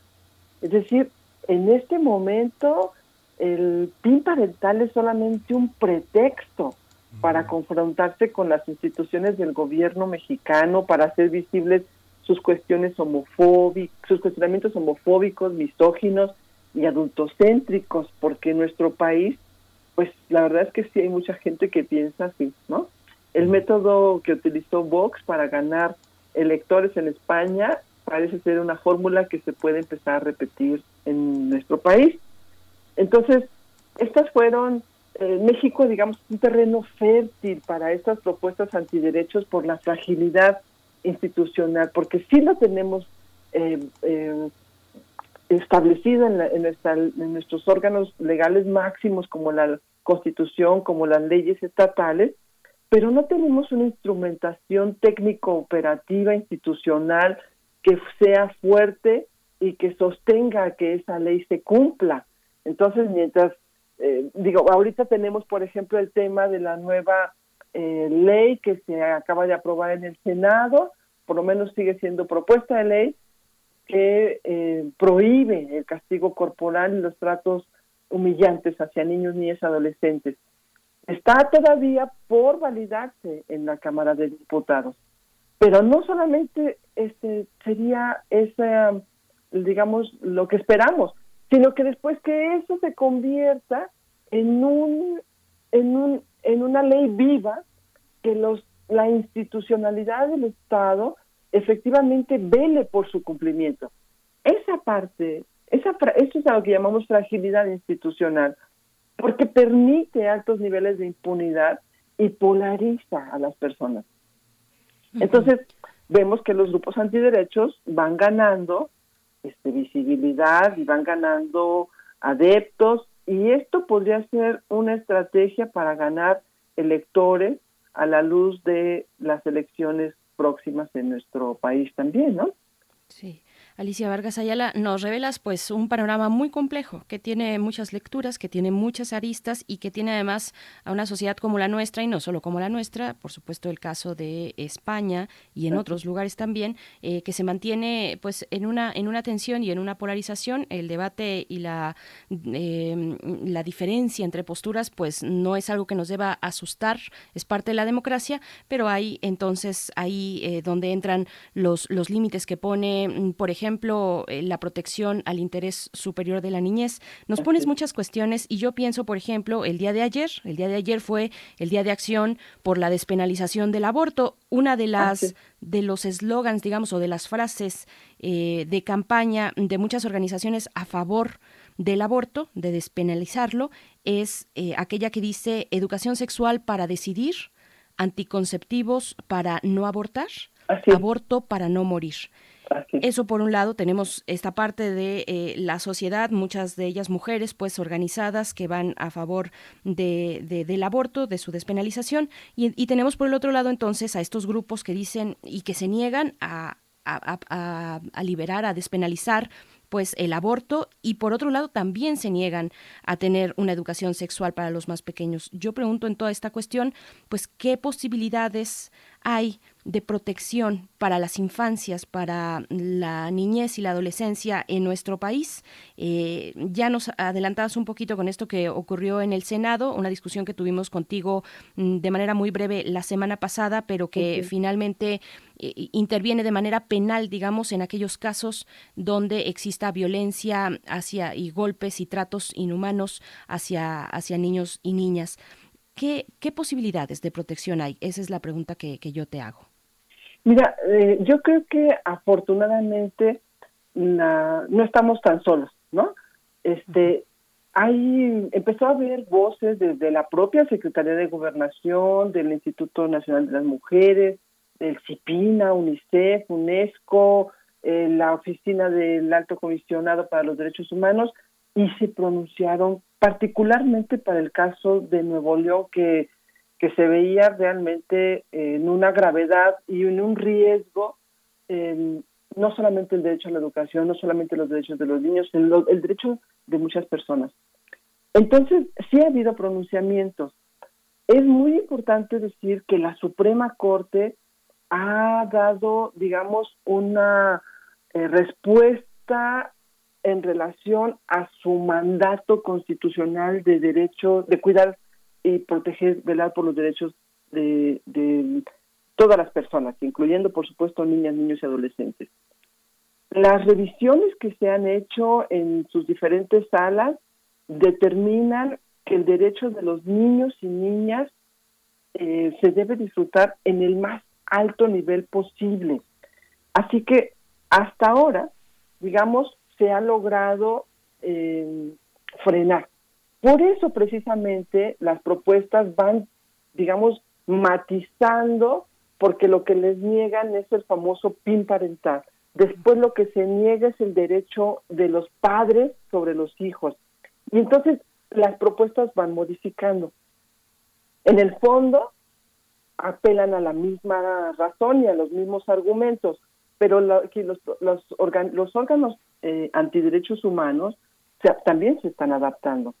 Entonces, me parece que aquí lo más importante es eh, asegurarnos de que las instituciones están, en este caso la Suprema Corte de Justicia y, lo, y los congresos estatales, están cumpliendo y respondiendo a los mandatos que ya tienen de su propio marco legal. Eh, la sociedad tiene la responsabilidad de informarse, porque los argumentos que nos está proponiendo este grupo antiderechos se apegan un montón a nuestros argumentos tradicionalistas y conservadores. Los argumentos que, que favorecen, digamos, perdón, acciones xenofóbicas y que, y que sostienen las prácticas de crianza con violencia. Nosotros somos una sociedad muy conservadora todavía en esos aspectos y pareciera que cuando se utilizan frases como con mis hijos no, no te metes, entonces inmediatamente lo que tocan es como el orgullo familiar, el sentido de protección y de pertenencia, cuando hay una interpretación malintencionada de que ese sentido de protección queda a cargo de los padres cuando nosotros mismos deberíamos de apelar a que es el Estado el que debe de garantizar ese derecho. Pero nos hemos sentido tan defraudados como sociedad por esa eh, debilidad, esa fragilidad institucional que no nos ha protegido lo suficiente, que entonces sentimos que recurrir casi a la justicia y al cuidado con nuestras propias manos es lo más seguro, cuando en realidad el derecho del sujeto no puede estar por encima del derecho colectivo, ¿no? Y entonces, aquí lo importante es informarnos y aprender a identificar la narrativa ideológica que está detrás de esas frases que aparentemente nos están dando eh, elementos de protección. Entonces, creo que es muy importante la información, es muy importante siempre revisar el derecho del otro, qué derechos estamos afectando, porque efectivamente pareciera que eh, hay como una eh, un arrebato de proteger mi derecho, en realidad mi derecho podría, o lo que yo interpreto como mi derecho, podría estar afectando gravemente el derecho de los otros y especialmente de lo que de quienes amamos y de quien, a quienes queremos y, confundir, digamos, esa explicación de amor por una sobreprotección asfixiante conduciría a nuestra niñez a una condición de sometimiento y fragilidad narrativa e ideológica a otras posiciones igualmente o más graves, ¿no? Sí, pues muchísimas gracias Alicia y nada más eh, lo que que esta distinción que haces pues es clave.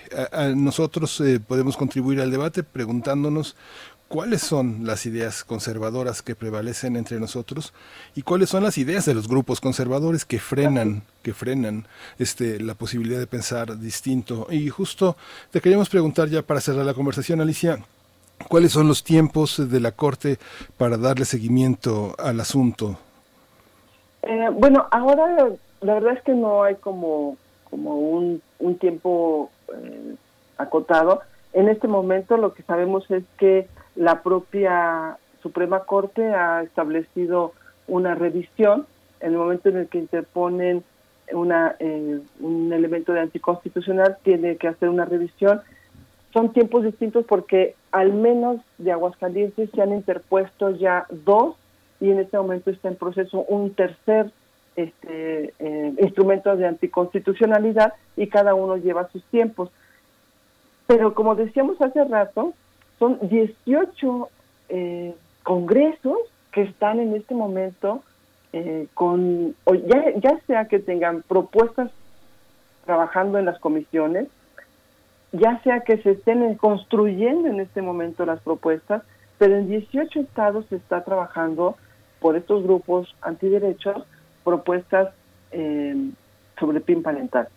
Entonces, parece ser que más bien nos espera un periodo largo de defensa de los derechos de niños y niñas sobre todo esta eh, andamiaje legal que ya tenemos constituido, conformado, asentado y, y como ley firme, y que un triple trabajo, porque es toda la parte de este cambio cultural, ¿no?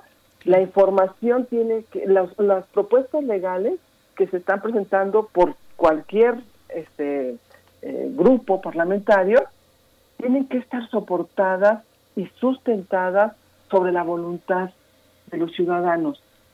Y estos grupos antiderechos se multiplican sus voces en todos los lugares que parece que tienen un, una alta validación y reconocimiento de, de los ciudadanos. En realidad lo que pasa es que actuaron de una manera estratégica y se multiplicaron sin que realmente representen tantas voces. Creemos que todavía no lo son, aunque siempre en cada estado pues se asientan en los grupos más más conservadores y tradicionarios, ¿no? Pero creo que no lo son, no tienen tanta fuerza. Entonces nos toca a nosotros, a toda la ciudadanía, a los grupos, a los, a los, a los movimientos pro derechos humanos, alzar la voz permanentemente y estar todo el tiempo hablando sobre el tema para ir generando conciencia y encontrar las fórmulas de cómo romper estas, em, estos vínculos que se hacen, porque además estamos viviendo una transición cultural de reconstrucción conceptual de nuestros de cómo vivir y ejercer nuestros derechos, ¿no?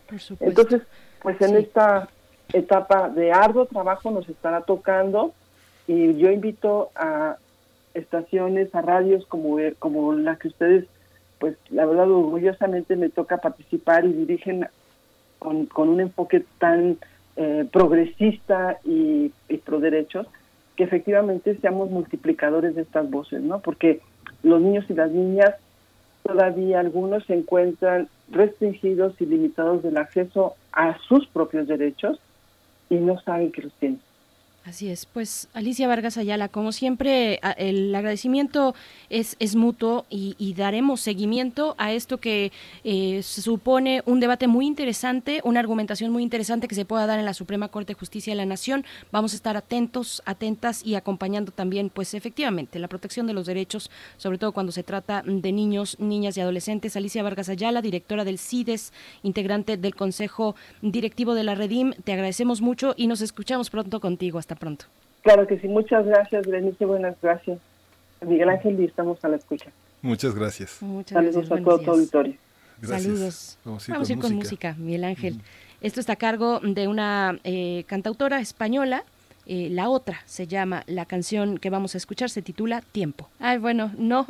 A veces, a, veces, a, veces, a veces se atora, a veces se atora y tenemos que hacer esta, esta, esta laguna. Justamente Uriel Gámez y Andrés Ramírez hacen malabares también en estas mañanas de lluvias que a veces enrarecen no solo el tráfico, sino también los dispositivos que hacen sonar todo. Así es. Vamos ya lo estamos escuchando. Vamos.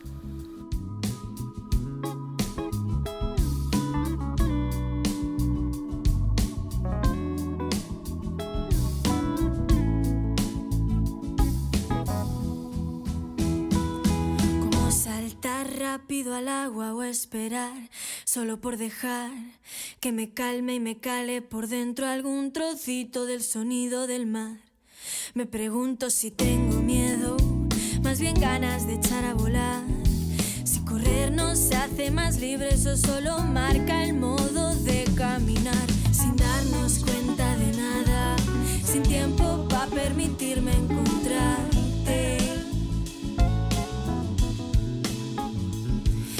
La vida es eso, todo ese tiempo que nunca tenemos, todo ese tiempo que siempre perdemos en soñar y conspirar para un mundo nuevo, para un mundo nuevo, en el que el tiempo lo marquen los cuerpos y no las agujas de un círculo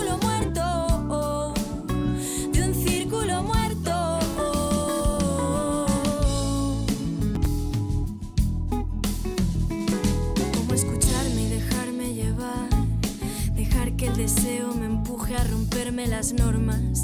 Invitarte a mi cama escribir con la boca una historia en la que quepan brujas y locas. Arrancarnos los juicios y todas las marcas que ya solo pesan y estorban. Y solo, solo, solo, solo sé. Y solo, solo, solo, solo sé.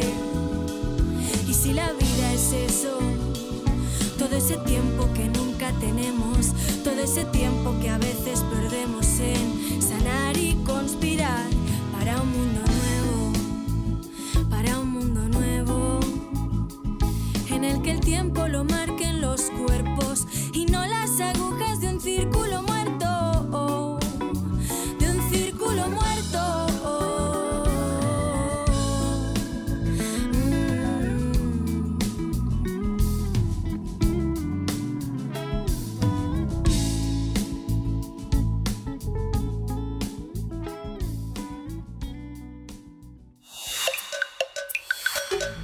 movimiento. Hacemos comunidad. Nota Internacional. El fin de semana, Mustafa Adib eh, renunció como primer ministro del Líbano, agudizando la crisis política y económica de ese país tras la explosión en el puerto de Beirut registrada en agosto y que provocó la renuncia del entonces primer ministro Hassan Diab. Mustafa Adib fue designado con el reto de lograr un gabinete en solo dos semanas. Tras su dimisión, el presidente de Francia, Emmanuel Macron, viajó al Líbano para tratar de mediar en la formación de una nueva administración que garantice los cambios exigidos por la Unión Europea para entregar un rescate económico. Actualmente el Líbano atraviesa su peor crisis desde la guerra civil que acabó en 1990 con la inflación disparada por encima del 50%, donde la moneda devaluada en el mercado paralelo fue más de cinco veces su precio oficial. Cabe recordar que esta trágica explosión a inicios de agosto causó 191 personas fallecidas, más de 6.500 heridos y que más de 3.000 personas se quedaron sin hogar en Beirut. Sí, vamos a conversar sobre la dimisión del primer ministro Mustafa Adib y la crisis política y económica en ese país. Hoy está con nosotros Moisés Garduño, él es profesor de la Facultad de Ciencias Políticas y Sociales de la UNAM y es uno de los especialistas de nuestra casa de estudios sobre estudios árabes e islámicos contemporáneos. Moisés, buenos días, gracias por estar con nosotros. Berenice, buenos días a nuestra audiencia, muy contento de estar aquí con ustedes. Gracias. Profesor, muchas gracias por estar aquí. Al contrario, pues bueno, ¿cuál es la situación que deja esta renuncia, ante la renuncia del primer ministro, eh, la situación política en el Líbano? Pues yo veo lamentablemente una situación, pues eh, incluso hasta peor. Ponemos juicios de valor a lo que se presentó ya durante la explosión de agosto pasado. Vemos una crisis profunda en términos ya también eh, políticos, sociales, económicos y ahora algo muy peligroso que es la crisis de confianza dentro de la propia población.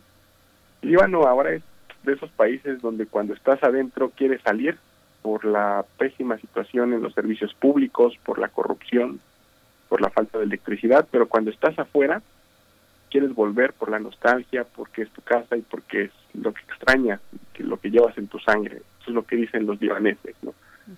Cuando estás adentro quieres salir, cuando estás afuera quieres volver pero la realidad es que la situación es muy difícil, sobre todo por las facciones políticas que se han repartido el poder prácticamente desde el fin de la guerra civil, lo que algunos intelectuales llaman la milicianización de la política libanesa, que es prácticamente hacer una división de poderes entre cuatro principales, cinco yo diría, principales facciones al interior del gobierno libanés, el movimiento al-Mustakbal o futuro, que es prácticamente un movimiento liderado por la familia Hariri, el movimiento eh, libre patriótico, que es el partido del de el general Aún, que es el que todavía está más o menos tratando de maniobrar las cosas y el que también designó a este primer ministro que acaba también de renunciar.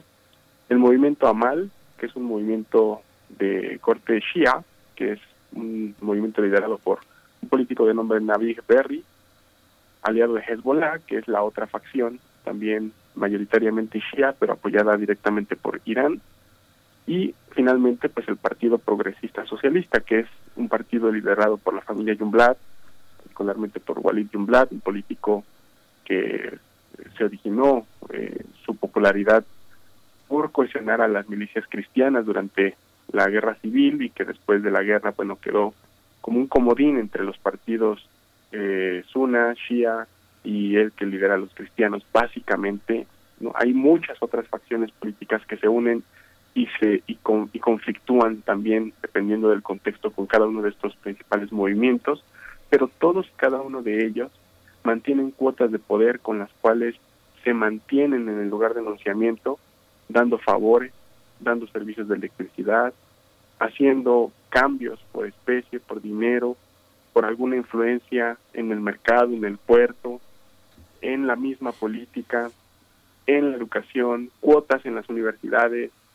controlan medios de comunicación cada uno de ellos para dar las noticias del Líbano de acuerdo con su propia perspectiva. Y esto es lo que realmente ha generado la crisis de confianza en la juventud, en, en los desempleados, en los que quieren migrar y particularmente ahora también en eh, las mujeres que son dentro de todos los jóvenes que están ahora desempleados, que es prácticamente el, el 50% si tomamos en consideración una edad de entre 18 y 30 años, bueno, las mujeres dentro de este porcentaje son el sector más vulnerable con eh, un futuro más pesimista que los hombres dentro del Líbano. Entonces, todo esto genera lamentablemente una tensión que es muy difícil escapar por la lucha de estas facciones que acabamos de mencionar dentro de esa composición que se quería hacer en el nuevo gobierno. Una de las principales, para poner un ejemplo, de las principales pugnas que hubo para evitar esta nueva formación de gabinete fue, por ejemplo,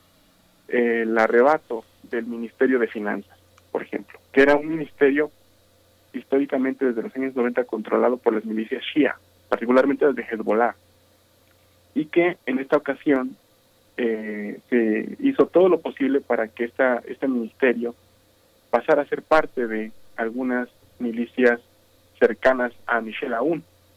Y esto es algo que Hezbollah no quiso hacer cuando el último primer ministro, bueno, el último eh, representante del Ministerio de Finanzas, Ghazni Wasni, renunció el 20 de agosto apenas a la espera de que se pusiera en este nuevo gabinete otra persona cercana a Hezbollah.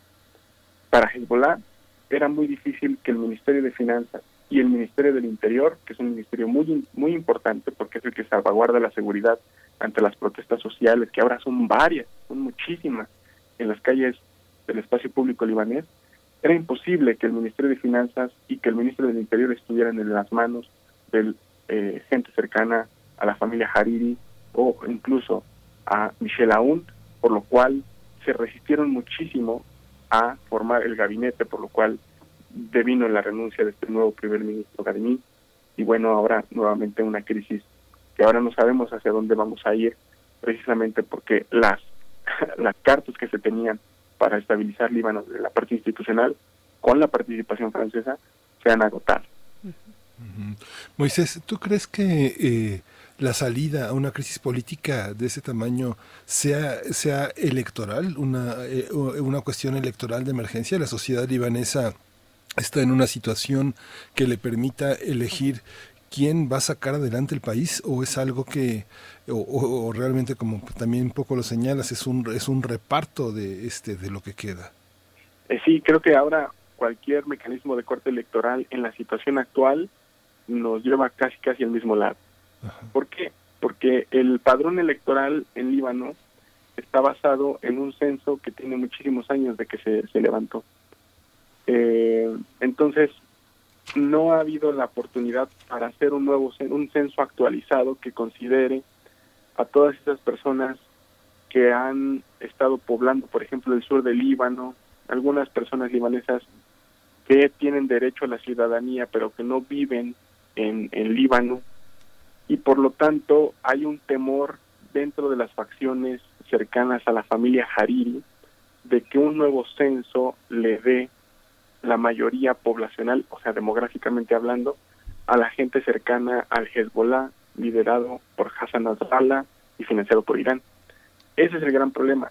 Eh, el padrón como está puede llevar incluso a un reparto de poderes porque tienen muy bien cimentadas las bases sociales de cada una de estas facciones.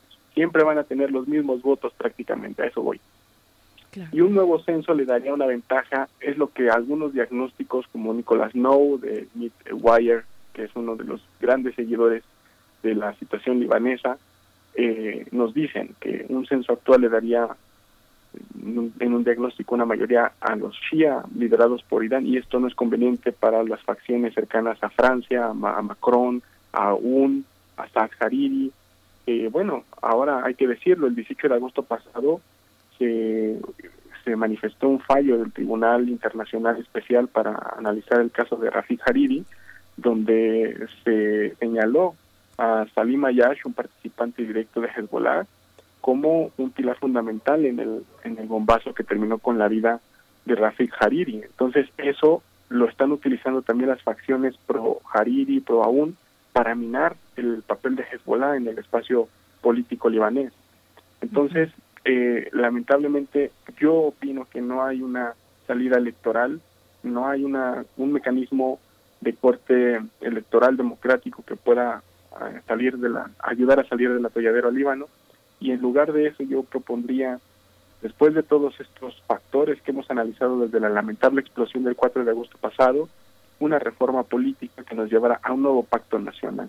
Eh, eso, eso, eso implicaría realmente algo que pudiera sacudir realmente la crisis en la que estamos, eh, que pudiera hacer eco de las demandas de los jóvenes que han estado en las calles pidiendo todo esto desde un punto de raíz, desde un punto de vista de, corte de raíz y que bueno llegaría también llevaría a la, a la mesa de negociación a todas las facciones también a refundar esto a, hacer incluso un nuevo pacto constitucional que bueno imagínense Líbano es considerado como un país este pues laico pero donde gobiernan múltiples facciones con discursos religiosos que mueven a la gente con discursos políticos religiosos hacia la orientación de los propios líderes de estas facciones. Entonces, un nuevo pacto que refunde el país, porque si no, sí corremos el riesgo de que la economía se desplome más de lo que ya está. Eh, Líbano está con pilares, eh, con perdón, con alfileres. Los pilares económicos de Líbano están en alfileres en estos momentos. Un país que en los última, la última década ha dependido de la ayuda internacional y esa ayuda no ha llegado por las eh, diferentes vías de corrupción que, que han evitado que eso pues, lleve a inversiones productivas, buenos servicios de electricidad, de agua, Este, por ejemplo, de acuerdo, y con esto termino esta parte del comentario, eh, de acuerdo con el índice de competitividad global del 2018-2019, los principales problemas del Líbano tienen que ver primero con la parte de la economía. No hay una confianza en las instituciones económicas prevalece una economía informal, hasta 60% de la mano de obra disponible en Líbano trabaja en una economía informal, con lo cual pues es imposible hacer una eh, eh, recaudación fiscal de manera eficiente, eh, no es posible este sacar rédito por parte del gobierno de esas de ese trabajo informal. Eso implica que hay mercancías que entran de manera ilegal al país por este puerto y por el otro más importante del país. Después viene la parte de la, de la corrupción, no hay infraestructura y Líbano está, eh, digamos, ranqueado en los últimos lugares con respecto a calidad de la educación, cuando hace 20 años las mejores universidades del Medio Oriente estaban en Líbano, la EUB, por ejemplo, hoy Líbano está en, en las principales eh, en los principales países con un índice de calidad muy bajo en la educación un índice de la calidad de salud de 105 países en el 72 y bueno además de eh, la brecha tecnológica que es tremenda depende excesivamente del exterior Líbano en términos tecnológicos. Ese es más o menos el panorama por lo cual creo que se requiere más que un mecanismo de nuevas elecciones una reforma profunda del sistema político libanés pues profesor Moisés Garduño, nos das mucha claridad en tu reflexión, en tu análisis. Es eh, de verdad, bueno, tristísimo ya de entrada lo que está ocurriendo en el Líbano.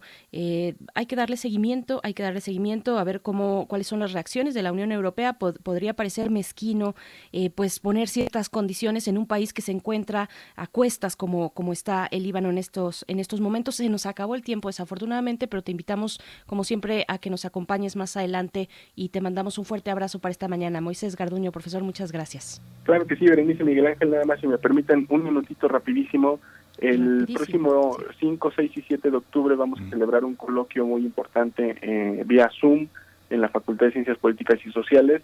Se va a transmitir a, través del taller de estudios de Medio Oriente, que es el proyecto de investigación que tenemos la oportunidad de, de dirigir y bueno, vamos a tratar eh, un análisis a 10 años ya de las revueltas populares del 2011 o de la mal llamada primavera árabe y vamos a tener invitados internacionales y nacionales, por lo cual quisiera aprovechar este espacio brevemente para invitar a nuestra audiencia a seguirlo por el, la página de Facebook del Taller de Estudios de Medio Oriente, próximo 5, 6 y 7 a partir de las 9 de la mañana y espero que nos acompañen.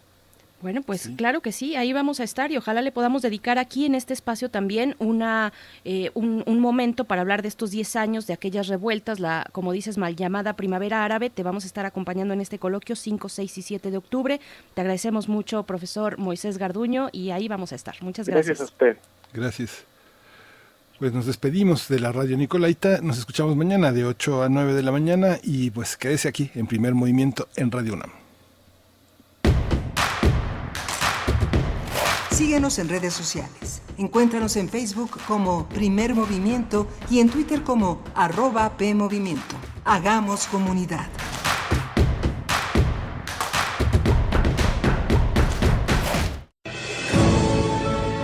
En Fundación UNAM queremos seguir apoyando a nuestros médicos residentes de la Facultad de Medicina de la UNAM para que estén bien protegidos ante la pandemia de COVID-19 y puedan seguir ayudando a la población.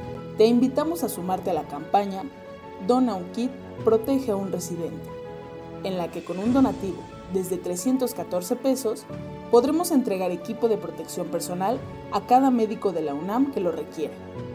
Entra a la página www.fundacionunam.org.mx y con tu ayuda hagamos posible lo imposible.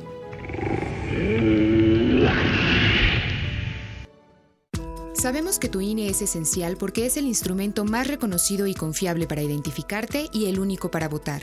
Por eso los módulos del INE ya están abiertos con las medidas sanitarias necesarias para atender todos los trámites. Recuerda que te atenderemos solo con cita programada. Agéndala en INE.mx o en INETEL 800-433-2000, donde además podrás consultar los protocolos de seguridad que deberás respetar para ingresar. Contamos todas, contamos todos, INE.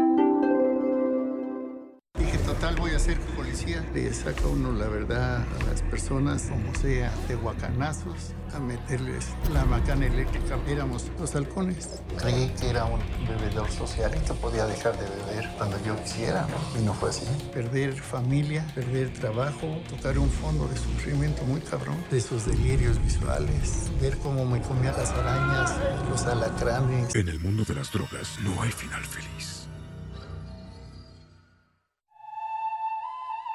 Las palabras que cuentan experiencias nos transportan a conocer diferentes pensamientos y culturas. Te invitamos a recordar el viaje que nos llevó a conocer la vida y obra de poetas en lenguas originarias. Voces desde la raíz. Voces desde la raíz. Entrevistas de poeta a poeta para encontrar un solo corazón. Acompáñanos en esta retransmisión los jueves a las 10 de la mañana y los domingos a las 15.30 horas Déjate envolver por esta producción de Radio UNAM y el Programa Universitario de Estudios de la Diversidad Cultural y la Interculturalidad. Radio UNAM, Experiencia Sonora.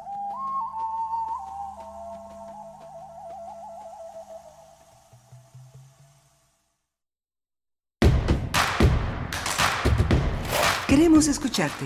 Llámanos al 55 36 43 39 y al 55 36 89 89. Primer movimiento. Hacemos comunidad.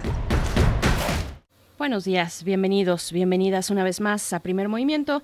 Estamos iniciando nuestra tercera hora, este tercer momento de transmisión eh, en este miércoles, martes, miércoles no, todavía no, martes 29 de septiembre, todavía tenemos algunos días de septiembre, pero se acaba ya este mes. Les saludamos, eh, estamos totalmente en vivo, aunque con sana distancia, nos mantenemos de esa manera, eh, pues para hacer posible y para guardarnos y protegernos, pero hacer posible este proyecto matutino de la radio universitaria, de Radio UNAM y les damos la bienvenida a través del 96.1 de FM, del 860 de AM y de www.radio.unam.mx. Si es que nos escuchan en cualquier otra plataforma digital, pues también saludos, gracias por sintonizar. Estamos, eh, bueno, en esta mañana dirigidos por Uriel Gámez en la producción ejecutiva, está Andrés Ramírez en los controles técnicos, todo el equipo de primer movimiento atentos, atentas en sus puestos y nosotros detrás del micrófono, Miguel Ángel Quemain, eh, ¿cómo estás esta mañana? Hola, Berenice Camacho, buenos días, buenos días a todos los que nos escuchan. Hemos tenido un programa que va hilvanando toda una serie de temas que son muy importantes. Tuvimos esta mañana al doctor Mauricio Rodríguez eh, eh, comentando sobre todos los vínculos que hay entre esta temporada de influenza, el, eh, cómo en algunos países el quedarse en casa, el uso de cubrebocas, el uso, el lavado de manos ha disminuido muchísimo la, la propagación de la influenza y ha sido una medida que ha propiciado pues nuestra previsión frente al coronavirus y que ha impactado otros sentidos de la vida social. Hace dos años aquí en Primer Movimiento hablábamos sobre estábamos aprendiendo a lavarnos las manos y el lavado de manos había paliado también gran parte de las enfermedades gastrointestinales. Hay una serie de hábitos que se van quedando entre nosotros como medidas de salud y bueno, tuvimos a Pablo Romo, a Pablo Romo que planteó un tema muy importante en estos momentos de, de, dificultades, de divisiones, que es el tema de la protesta en el marco de la paz. Así que bueno, tenemos muchas, muchas cosas de que conversar. Tuvimos también una segunda hora también muy importante, Berenice. Por supuesto, esta conversación y agradecemos sus comentarios al respecto, la conversación sobre el PIN parental eh, pues que ya eh, cubre eh, o, se ha expresado en intenciones en distintos congresos locales de los estados de la República Mexicana, algo que ya está además en la cancha de la Suprema Corte de Justicia de la Nación. Será muy interesante, insisto, el debate que podamos tener de pronto efectivamente el eh, lenguaje técnico puede eh, pues eh, inhibirnos de, de, poder observar estas sesiones en la en el pleno de la cámara de la Suprema Corte de Justicia pero pero de verdad vale la pena valdrá la pena poder acercarnos a esta a estas diserciones a estas reflexiones en las que me parece todos somos interpelados eh, porque todos tenemos parte o formamos de alguna manera parte de eh, pues eh, de, de, esta pues de esta cuestión no ya sea como como, como hijos, como padres, como madres, en fin, como sociedad en general, que debemos estar al tanto de este bienestar de las infancias, de la niñez y de las adolescencias en nuestro país. Pues bueno, si ustedes quieren escuchar una vez más esa conversación o no tuvieron posibilidad de esta charla con Alicia Vargas Ayala, pues les invitamos a que visiten hoy por la tarde, hacia la noche, nuestra sección de podcast, que es radiopodcast.unam.mx y también mm, más adelante, en esta hora, la mesa del día, pues la dedicamos a hablar de la campaña contra las drogas del gobierno federal. Vamos a conversar con Jorge Hernández Tinajero, socio fundador de la Asociación Mexicana de Estudios sobre Cannabis, la AMECA, por sus siglas, y también con la doctora Catalina Pérez Correa, ella es doctora en Derecho, profesora investigadora de la División de Estudios Jurídicos y colaboradora del programa de política de drogas del Centro de Investigación y Docencia Económicas, el CIDE. Eh, bueno, dos perspectivas muy importantes que se complementan y que es necesario no solo que se complementen, sino que se distingan entre sí lo que es el, el uso, el uso de sustancias eh, como ejercicio de eh, plena libertad, del derecho a la libre eh, personalidad, por un lado, y por otro, la estrategia de seguridad, que es uno de los temas de la doctora Catalina Pérez Correa, la estrategia de seguridad en temas de eh, política de droga. Así es que, bueno, va a estar muy interesante la mesa de esta mañana, no se la pierdan. Pero antes, Miguel Ángel, no sé si tú tengas algo más que agregar. Listo, la poesía. Nos vamos con la poesía necesaria. Vámonos. Primer movimiento. Hacemos comunidad. Es hora de Poesía Necesaria. Pues hoy la poesía necesaria está dedicada al grupo 2111 de Informática Biomédica 2 de la Facultad de Medicina. Ellos trabajan sobre el tema de embriogénesis del médico experto y es un grupo que escucha esta sección porque además hay dos mujeres que son poetas en este grupo de médicos que han iniciado sus cursos justamente en esta nueva normalidad. Ellos lo dicen, ellos lo dicen así. Y, bueno, eh, justamente esta, esta poesía se preparó eh, para ellos, para complacer a este grupo de médicos que eh, pues contribuyen con su esfuerzo, con su conocimiento, con su dedicación estudiantil a enriquecer este panorama de la literatura, del arte que ha colocado al médico, al cuerpo y sus avatares en el centro de muchas reflexiones artísticas. Traje dos, poemas, dos muy breves poemas de eh, Griselda Álvarez Ponce de León. Ella es una de las mujeres pioneras, una de las mujeres que ha participado en política de una manera muy intensa, muy importante y además también le este, dividió su tiempo en dedicar un espacio fundamental a su quehacer de poeta. Así que vamos a dedicar dos. Y la música es una música de uno de los hombres más exquisitos del reggae, que es Gregory Isaacs, que no, no, tuvo una vida breve, pero sí una vida muy agitada, y uno de los éxitos que se han reproducido en distintos grupos es Night Nurse, una, una, eh, una eh, pieza dedicada a los males de amor, al mal de amor, que es una pieza pues muy bella y que, y, que define qué pide, qué pide un paciente, sobre todo un paciente enamorado. Dice eh, Griselda Álvarez, ese se llama soneto a tus vísceras. Dice, harto ya de alabar tu piel dorada, tus externas y muchas perfecciones, canto al jardín azul de tus pulmones y a tu tráquea elegante y anillada, canto a tu masa intestinal rosada, al vaso, al páncreas y a los epiplones, al doble, al doble filtro gris de tus riñones y a tu matriz profunda y renovada. Canto al tuétano dulce de tus huesos, a la linfa que embebe tus tejidos, al acre olor orgánico que exhalas. Quiero gastar tus vísceras a besos, vivir dentro de ti con mis sentidos. Yo, yo soy un sapo negro con dos alas. Dice anatomía superficial. Oreja, mano, brazo, pierna, ojo, tu mitad que se ajusta con la mía en la superficial anatomía, donde corren tu audacia y mi sonrojo, para la sed en tu belleza mojo, los ojos insolados de alegría y convencida de mi paganía. El árbol del asombro te desojo. Apariencia no más, por dentro explora tu oscuridad, tu sal, tu vericueto, virus, microbio, célula y espora. Sangre y poder total es tu sujeto, la fealdad adentro te decora y te tiembla de muerte el esqueleto.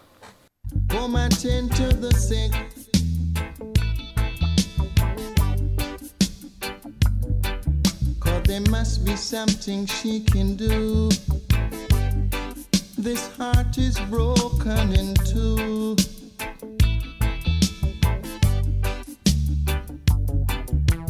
Tell her it's a case of emergency.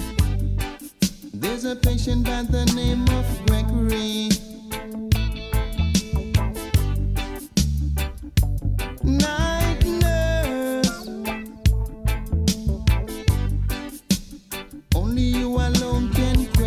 My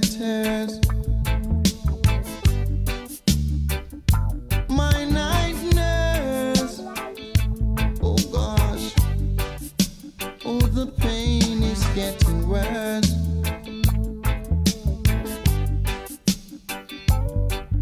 I don't wanna see no. I need attendance from my nurse around the clock.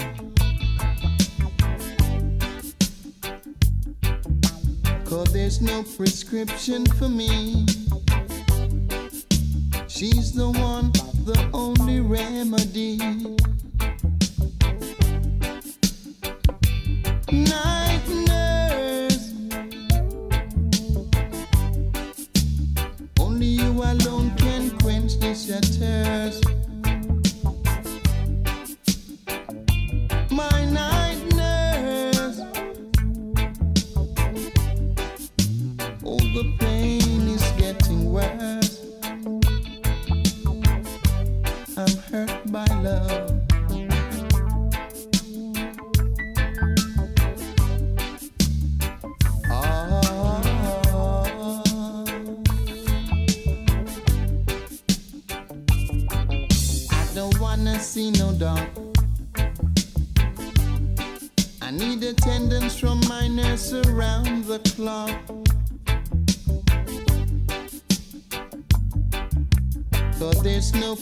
prescription.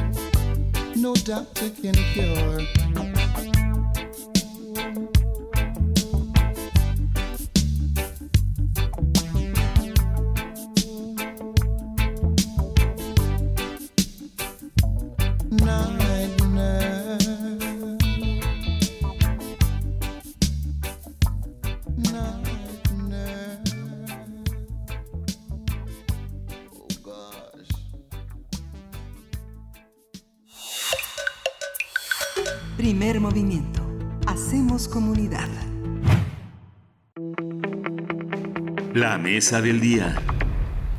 En el mes de marzo, el gobierno federal presentó la Estrategia Nacional de Prevención contra las Adicciones, que lleva como eslogan, en el mundo de las drogas no hay final feliz. Entre las acciones que contempla son la difusión de una serie de videos y audios en medios de comunicación que han generado polémica por el contenido de los mensajes. Para diversas organizaciones que han acompañado el tema de la prevención, se trata de una estrategia con falta de planeación que justifica la violación de derechos humanos y criminaliza, revictimiza a las personas consumidoras de drogas. Entre las críticas a la campaña en medios se señala que carece de planeación, reproduce estereotipos que discriminan a quienes padecen enfermedades mentales, a sectores vulnerables y a quienes sufrieron violencia familiar, sexual, de la delincuencia organizada, entre otros.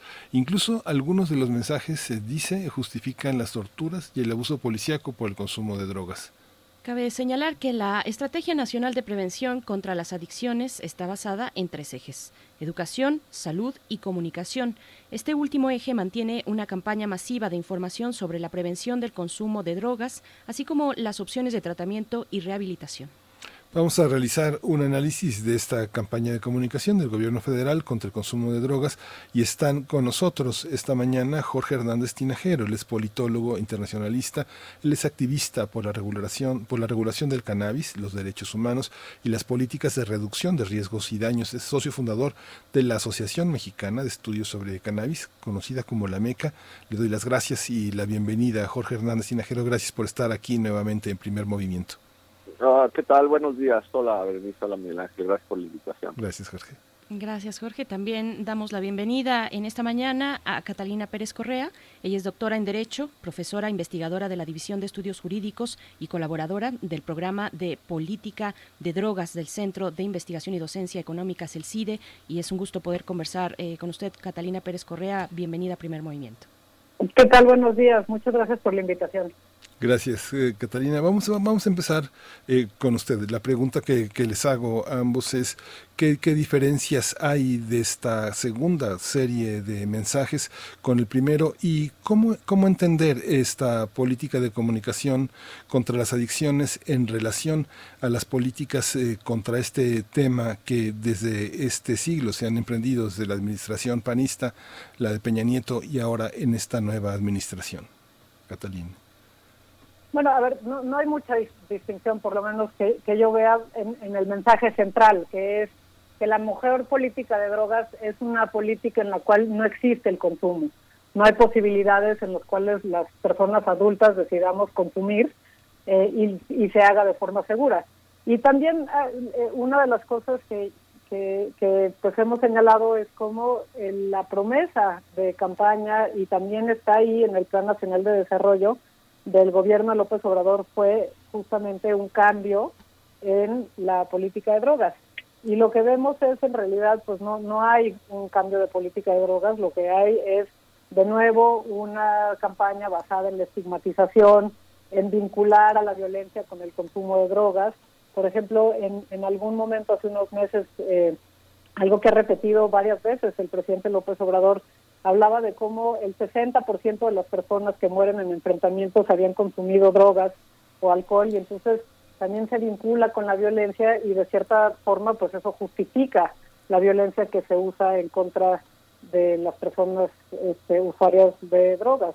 Eh, lo que lo que lleva esto es una política de drogas basada en la represión, basada en la violencia, basada en la estigmatización y la criminalización de las personas que usan drogas y no en la salud, que había sido la promesa que se hizo y lo que está además establecido en el Plan Nacional de Desarrollo. Jorge Hernández Tinajero, justamente las políticas, eh, continuando con esta misma pregunta, ¿cuál es tu punto de vista? Eh, buenos días, Catalina. Eh, Pues mira, yo coincido mucho en lo que acaba de decir Catalina. Este, eh, hay una clara contradicción entre lo que fue, digamos, una oferta política que generó pues expectativa positiva eh, con el nuevo gobierno en relación a, a, la forma en que como sociedad y como gobierno eh, tratamos a las drogas. Y bueno, pues esta campaña, eh, en, en, diferencia a, la prima, a su primera etapa, eh, pues solamente profundiza lo que ya estaba de hecho mal en la primera.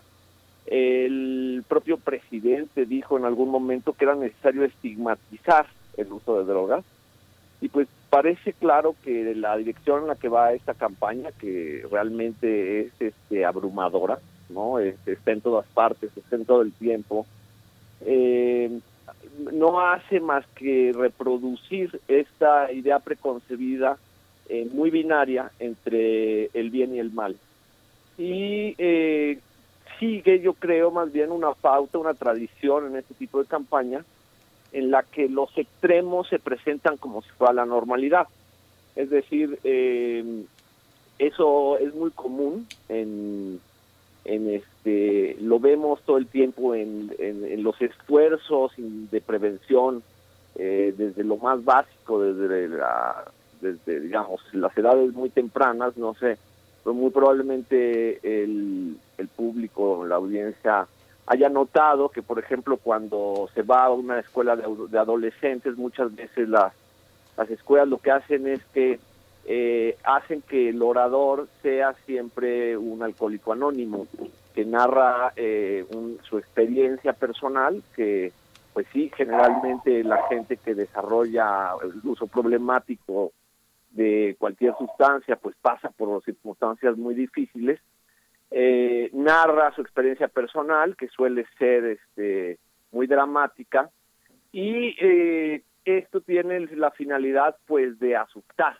¿no? de, de, de, de controlar mediante el miedo y el problema que tiene eso es que, pues, en general, como en el alcohol y en general con otras drogas, pues la inmensa mayoría, más del 90% de los usuarios, no desarrolla ese tipo de problemas. Y eso, en un segundo momento, pues puede tener la, eh, la consecuencia, como dice el sistema internacional, de no intencional, de eh, hacer pensar a aquel que por primera vez eh, o digamos empieza a probar alcohol y darse cuenta que no sufre alucinaciones, este, que no viola niños, eh, digamos que no tiene un problema, pues hace pensar que te están mintiendo también en lo demás. Entonces esta idea de eliminar los matices en, términos de la, de la prevención en el uso de drogas es una idea que yo creo que es contraproducente. En general, la experiencia más exitosa de estos programas tiene que ver con la segmentación, con la segmentación por sustancia, con la segmentación por el público objetivo, eh, enfocada a circunstancias socioculturales eh, y socioeconómicas específicas de los grupos más vulnerables y lo que hace esta campaña es justo lo contrario, mezclar todo, eh, crear vínculos absolutamente eh, incluso de risa loca, ¿no? Como esto de que hay un testimonio de, una persona que hasta el perro lo dejó. Este, y bueno, yo creo que eso llama a, sí llama la atención en un primer momento a la mofa, este, o bien a una idea completamente equivocada y completamente este, disfuncional de cómo sociedad pues podemos crear mejores relaciones este, con el uso de drogas que siempre ha existido ¿no? en todas las sociedades. Otro de los espacios también donde se ha tocado el tema, y, lo voy a enmarcar, por supuesto, en el contexto de la pandemia, es durante las conferencias de salud. Se han presentado en distintas ocasiones especialistas eh, que hablan sobre el uso de sustancias psicoactivas durante el encierro eh, y tienen un enfoque muy particular. Yo les pregunto cuál es el abordaje que ustedes ven en esas conferencias. Eh, ¿Es, digamos, parte o no de la estrategia? Y, eso probablemente sea mm, lo de menos. Finalmente, la conferencia de salud La conferencia vespertina es un, eh, es un espacio muy importante de comunicación y difusión que, que enfoca de una, eh, desde una perspectiva muy específica el uso de drogas y de sustancias pues durante esta pandemia. ¿Qué impacto tienen estos abordajes en la sociedad y cómo ven el abordaje en sí mismo? Empezamos, Catalina, por favor. Sí, gracias. No, a ver, creo que creo que sí es importante esto. Por ejemplo, en el en el caso del alcohol, sí hay datos de que ha aumentado el, el uso, el consumo de alcohol. Eh, no, yo yo no he visto estudios todavía que, que realmente estén analizando de forma eh, como estadística que, y representativa qué es lo que está pasando con el consumo de otras sustancias entre jóvenes o entre personas eh, de más edad y por supuesto que, es un tema importante. Por ejemplo, en el caso del alcohol sí sabemos que está ligado a la violencia familiar y que hay además un problema de un aumento del índice de denuncias por violencia familiar durante la pandemia. Ahora, el abordaje que se está dando de no consumas no es nada útil para las personas que van a consumir. Lo que tendría que estar dando el, el gobierno es una un mensaje acerca de cómo consumir de forma segura, cómo consumir y no incurrir en otras conductas que, que pueden ser riesgosas o que pueden ser dañinas para otras. Que eso es lo que lo que tendríamos que estar haciendo. Eh, y aquí sí creo que es importante no retomar eh, esta esta idea de, de qué se ha cambiado y qué no se ha cambiado. Entonces, por un lado, los mensajes siguen estando basados en la estigmatización, en el consumo es malo, hay que rechazar a las personas que usan drogas, hay que decir fuchi guácala, como dice el presidente, el presupuesto cuando uno lo ve en materia de salud se ha reducido muchísimo, mientras que crece y crece el presupuesto en materia de seguridad, especialmente para las Fuerzas Armadas. Eh, en cannabis, por ejemplo, ¿no? que era como el gran paso que podía dar México y en el cual pues desde finales del sexenio de Peña Nieto se aprobó en, en el Congreso una reforma para permitir el uso terapéutico de la cannabis. Hoy tenemos que se acaba de otorgar nuevamente una prórroga porque ni siquiera han sido capaces de producir un reglamento para que las personas que necesitan médicamente o para un tratamiento utilizar eh, CBD lo, lo puedan hacer de forma legal. Entonces, eh, tenemos como lo, esta promesa de cambio y al mismo tiempo una profundización de la política de drogas y de los mensajes en la política de drogas que había de los gobiernos anteriores. ¿no? Entonces, está cannabis pendiente. Vemos, por ejemplo, en los informes de seguridad en el cual está el, el, el secretario de la defensa presumiendo cómo continúan las erradicaciones de cannabis a pesar de la pandemia en las comunidades más pobres de este país utilizando glifosato y utilizando paraquat eh, que son químicos que son muy nocivos para la salud no hay una regulación de la cannabis como habíamos esperado y se había prometido que, iba a suceder. Y al mismo tiempo pues eh, sigue habiendo esta, estos mensajes. Entonces bueno de, de hecho pareciera que sí aumenta el consumo de ciertas sustancias durante la pandemia y el gobierno, en lugar de hacerse cargo de eso y decir, bueno, ¿cómo podemos hacer para que quien vaya a consumir lo haga de forma segura, para que no arriesguen su vida, para que no incurran en otras conductas? Simplemente continúan profundizando este mensaje de Fuchihuacala con eh, pues, todo lo que eso implica en términos de, en realidad, no aportar ninguna información para las personas que deciden consumir. Jorge, misma pregunta, la conferencia de salud, el abordaje sobre el uso de sustancias durante esta pandemia. Sí, yo creo que aquí hay una franca contradicción y una descoordinación institucional. Eh, yo conozco bien, digamos, al comisionado de la CONADIC, que es la institución encargada de las adicciones, digamos, eh, y sé que es un profesional y y digamos tiene una visión progresista sobre el asunto. Y me parece que en estas conferencias él ha hablado, digamos, con razonablemente, eh, eh, digamos, haciendo un balance de las cosas, eh, introduciendo matices y, y, planteando el asunto con su complejidad, pues de una manera mucho menos simplista de lo que está en las campañas, ¿no? me parece que aquí yo veo o, o parece haber un trasfondo de eh, una disputa entre visiones muy distintas de qué, cómo abordar el asunto. Eh, yo, por ejemplo, hay varios mensajes ahí entre los colados, entre los este, anuncios de esta campaña, en las que abiertamente eh, se muestra una técnica que se utiliza mucho en el tratamiento cuando este no es profesional, que es en general en México hay muy poco tratamiento realmente profesional, todo está basado en eh, grupos generalmente de exusuarios eh, que, digamos, eh, su, su, experiencia personal la trasladan a otros y muy influido por una visión también religiosa, ¿no? Y esta es, por ejemplo, la autodenigración. Eh, por ahí hay varios anuncios de gente que dice, yo ya no sirvo, por mí ya no hagas nada, eh, soy una basura. Y eso es muy revelador de qué, digamos, visiones están detrás empujando esta estrategia.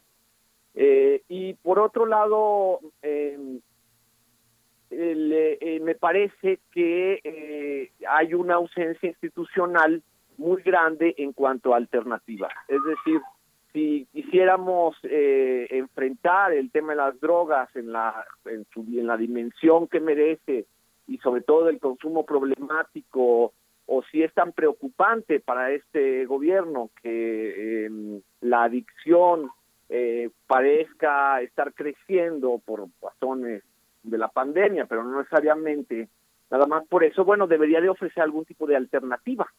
Y lo que no vemos en la campaña es eso, ninguna alternativa, es decir, no haya no hay una línea en la que dice si tienes algún problema, si sabes identificar, haz esto, llama acá, te apoyamos por este lado, en el, el, los servicios de salud pueden, digamos, ayudarte. No existe ningún tipo de alternativa para eh, el uso que están planteando.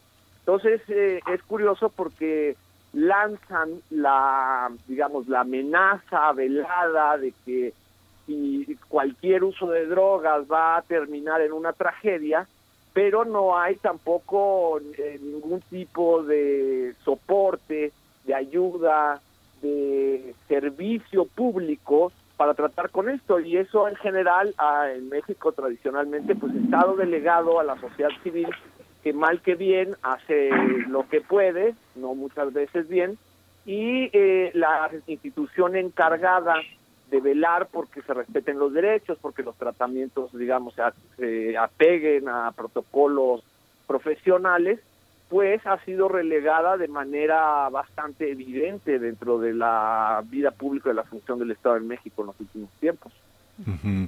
Aquí eh, vuelvo, vuelvo con, eh, contigo, Catalina Pérez Correa. Aquí tú piensas que piensas que se ha logrado hacer una un programa diferenciado de las afecciones que la drogadicción, que las adicciones causan en la sociedad mexicana. La, la campaña debe de te parece lo suficientemente heterogénea para tocar eh, distintos problemas que las adicciones tienen entre la población mexicana, no solo a drogas duras, sino incluso a medicamentos de uso común que se pueden conseguir en cualquier farmacia.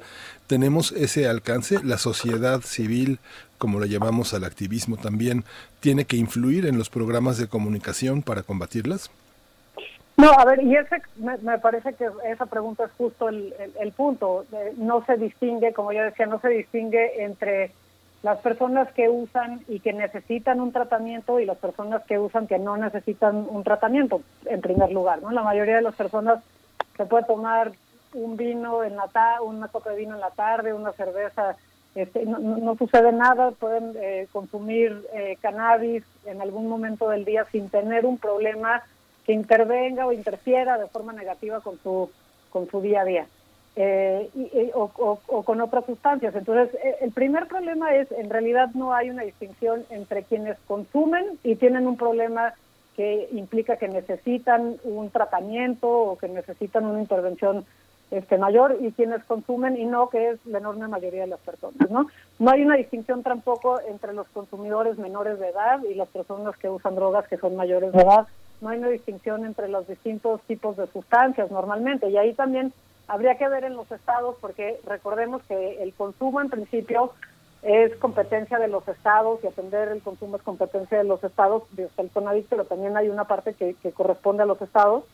Eh, y entonces habría que ver si hay algunas cosas que se están haciendo, pero porque porque también hay hay enormes diferencias. El consumo que se da en la frontera del país, en la ciudad de Tijuana, es muy distinto al que puede haber en la Ciudad de México o el que puede haber eh, en, el sur del país, ¿no? Y eso eso también es importante distinguir cuáles son los problemas que de, de, consumo que hay en las distintas partes del país y cuáles son dependiendo de sustancias, y de las personas, ¿no? De, de, la edad de las personas, de las características de las personas, qué es lo que se está buscando. Eso, eso me parece que, que es importante. Y la otra parte también, esto que yo decía acerca de eh, la, gran o la enorme diferencia que existe entre el presupuesto que se otorga anualmente para suprimir los mercados de drogas ilícitas y lo que se da para prevención, tratamiento, ¿no? que es una parte mínima. En algún momento en el CIBE se buscó esa información y era algo así como menos del 3% del presupuesto eh, se daba para, para la parte de prevención y tratamiento de, sustancias. Mientras que todo el resto se va al, tema de, de, este, de, los mercados y de eh, tratar de eh, eh, eh, quitar los, los mercados de drogas. Eh, y, y, eso, yo, yo nada más quería, estaba, estaba justo el otro día revisando las declaraciones del secretario, el subsecretario de Salud, Hugo López Gatel, en el cual él habla de, de cómo dice, bueno, sí, esto va a ser un problema de, de, salud, pero del lado de seguridad pública tenemos que seguir sin ninguna limitación combatiendo la oferta, el trasiego, la producción la criminalización y el mercado de consumidores. ¿no? Hablaban eh, de combatir el mercado de consumidores. ¿Qué es lo que sucede en la realidad? Bueno, que esta política lo que lleve es que el, el tratamiento que hay tiene enormes precariedades, como mencionaba ahorita Jorge. Uno ve lo que pasa en los anexos. Tuvimos hace poquito una masacre en uno de los anexos en Guanajuato, que son además lugares que en la gran mayoría no están regulados, no sabemos bien cuáles son los tratamientos. Ellos hicieron, eh, Jorge y sus colegas hicieron un estudio muy interesante sobre los anexos en la Ciudad de México. Eh, es, esa parte, pero por otro lado lo que hay es esa idea, o más bien lo que lleva necesariamente al decir que lo que vamos a hacer es combatir el mercado de consumidores, es que la única otra respuesta del Estado frente a las personas que usan drogas es el derecho penal y la criminalización. Y eso pues no, no sirve en, términos de salud. Parte de lo que comenta Catalina Pérez Correa, Jorge Hernández Tinajero, es eh, parte de lo que estamos eh, en una alineación internacional. En 2012 se presentó una iniciativa de 10 puntos frente a la Asamblea General de las Naciones Unidas. El gobierno de Peñanito la presentó en 2012, luego la volvió a presentar en 2016 y siguió vigente hasta 2019 sin cambiar ni una coma. Estamos alineados en una política también fronteriza frente a Estados Unidos y una política general que hace que también, a pesar de todo, sea criminalizante sea estigmatizante, sea, hetero, sea muy homogénea. ¿Tú cómo ves esta parte en la que México se inscribe en políticas internacionales frente al tema? Bueno, estamos sin duda en una larga tradición internacional que viene desde, desde principios de los años 60, en que se firma la primera convención del cáncer global en relación a las drogas y que de algún modo u otro sienta las bases, sí, de una política global eh, fundada en la represión, eh, fundada en la supresión de los mercados eh, y que es prácticamente impermeable a, a, la influencia, al ejercicio de los derechos humanos. no hay duda de eso y durante muchísimos años, pues los Estados Unidos, sobre todo, más no únicamente, lideraron este esfuerzo bastante irreal eh, y o esta visión de cómo tratarla, cómo las sociedades tienen que tratar con las drogas. Esa es una historia larga. Y sin duda, pues bueno, teniendo a los Estados Unidos, que, es el que fue, o por lo más ha sido, el gran promotor de esta visión, pues es difícil que el gobierno de México este, tenga una posición plenamente independiente. Pero lo que es curioso es que justamente lo que estamos viendo es que no necesitamos de esas presiones internacionales para hacer exactamente lo que se ha hecho durante los últimos 50 años y que claramente no ha funcionado. Y ahí yo creo que es donde está la mayor desilusión, porque en teoría eh, el problema en las drogas, que en el caso de México se expresa eh, muy especialmente en términos este, del tráfico, eh, y de lo que de los mercados ilegales y de lo de las asociaciones criminales que controlan estos mercados hemos sufrido mucho esta visión. Eh, lo cierto es que ahora con la digamos revolución que está existiendo en relación a la planta de la cannabis y que pone en entredicho a todo este sistema pues como sociedad tampoco estamos haciendo digamos ahora que tenemos más espacio para ensayar alternativas, para proponer eh, hacer algunas cosas desde otro punto de vista, por ejemplo, la introducción más bien de políticas de reducción de riesgos y daños que básicamente aceptan el consumo y lo que hacen es intentar disminuir el impacto negativo tanto en las personas como en las comunidades, pues sigue ausente. Y entonces esto nos habla de que no es no se trata solamente de una imposición del exterior, sino que nosotros como sociedad también hemos eh, y eso lo se puede ver en las fuerzas políticas de todos los de todos los de todos los bandos eh, seguimos digamos interiorizando esta visión maniquea eh, que no nos conduce a nada constructivo y ese es el problema. Ni siquiera digamos este gobierno ha utilizado políticamente pues si la introducción de una visión alternativa que le diera espacio para hacer otras cosas sino simplemente se ha, le ha parecido más cómodo eh, funcionar con base en los prejuicios tradicionales y, eh, ha, y a mí me, importa decir esto, ha obviado en el se ha obviado en el discurso oficial el hecho de que los usuarios de drogas eh, tienen derechos, tenemos derechos y eso es algo que la Suprema Corte reconoció justamente en las sentencias del cannabis que han dado lugar a este procedimiento que inconcluso para su regulación y a mí me llama la atención que el presidente jamás ha mencionado los derechos eh, de las personas ni a la Corte. Y entonces ahí estamos entrampados eh, en una voluntad eh, que podría tener buenas intenciones, pero que básicamente no nos está moviendo hacia adelante de ninguna manera. Y por el contrario, lo que vemos en esta campaña es el reforzamiento de prejuicios, el reforzamiento del estigma, el reforzamiento de una visión que no admite matices y que por lo tanto eh, no podemos, o sea, realmente el futuro en ese sentido y adicional, como dice Catalina, las políticas de seguridad, pues lo que nos lo que parece anunciarse es que nada va a cambiar eh, durante esta administración y no es que empeora, ¿no? Ahora que Miguel Ángel eh, preguntaba sobre, eh, bueno, la relación que se tiene necesariamente con, Estados Unidos, yo les pregunto, te pregunto, Catalina, sobre los parámetros internacionales, continuando en esa línea, pero ahora respecto a Naciones Unidas, eh, su oficina contra droga y delito, por ejemplo, y el informe que, recién lanzaron, el informe anual mundial sobre drogas 2020, que aborda precisamente la oferta y la, la, la demanda. Pregunto entonces cómo se enmarca México en ese informe, en el ámbito internacional eh, cuál es el enfoque mismo que tiene la Organización de las Naciones Unidas y esta oficina muy específica, donde desde el título pues es eh, droga y delito, no vinculados eh, precisamente, que es algo que también hemos visto en nuestro país, Catalina.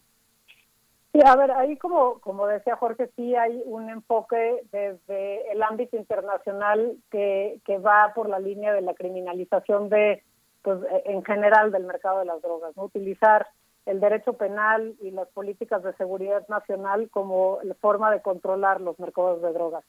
Eh, pero dentro de lo que existe en el derecho internacional se pueden hacer distintas cosas. Ahí, por ejemplo, está Canadá que, que, muestra nada en lo que está escrito en las normas internacionales dice que el 98% del presupuesto en la materia se tiene que ir a seguridad en lugar de irse a prevención y tratamiento. Entonces, hay mucho que pueden hacer los países dentro de lo que está escrito en el derecho internacional y de lo que eh, está puesto desde las convenciones internacionales y que podría cambiar el país. Esto creo que sí es importante decirlo. Esto es una elección que está haciendo el gobierno actual como lo hicieron los gobiernos anteriores.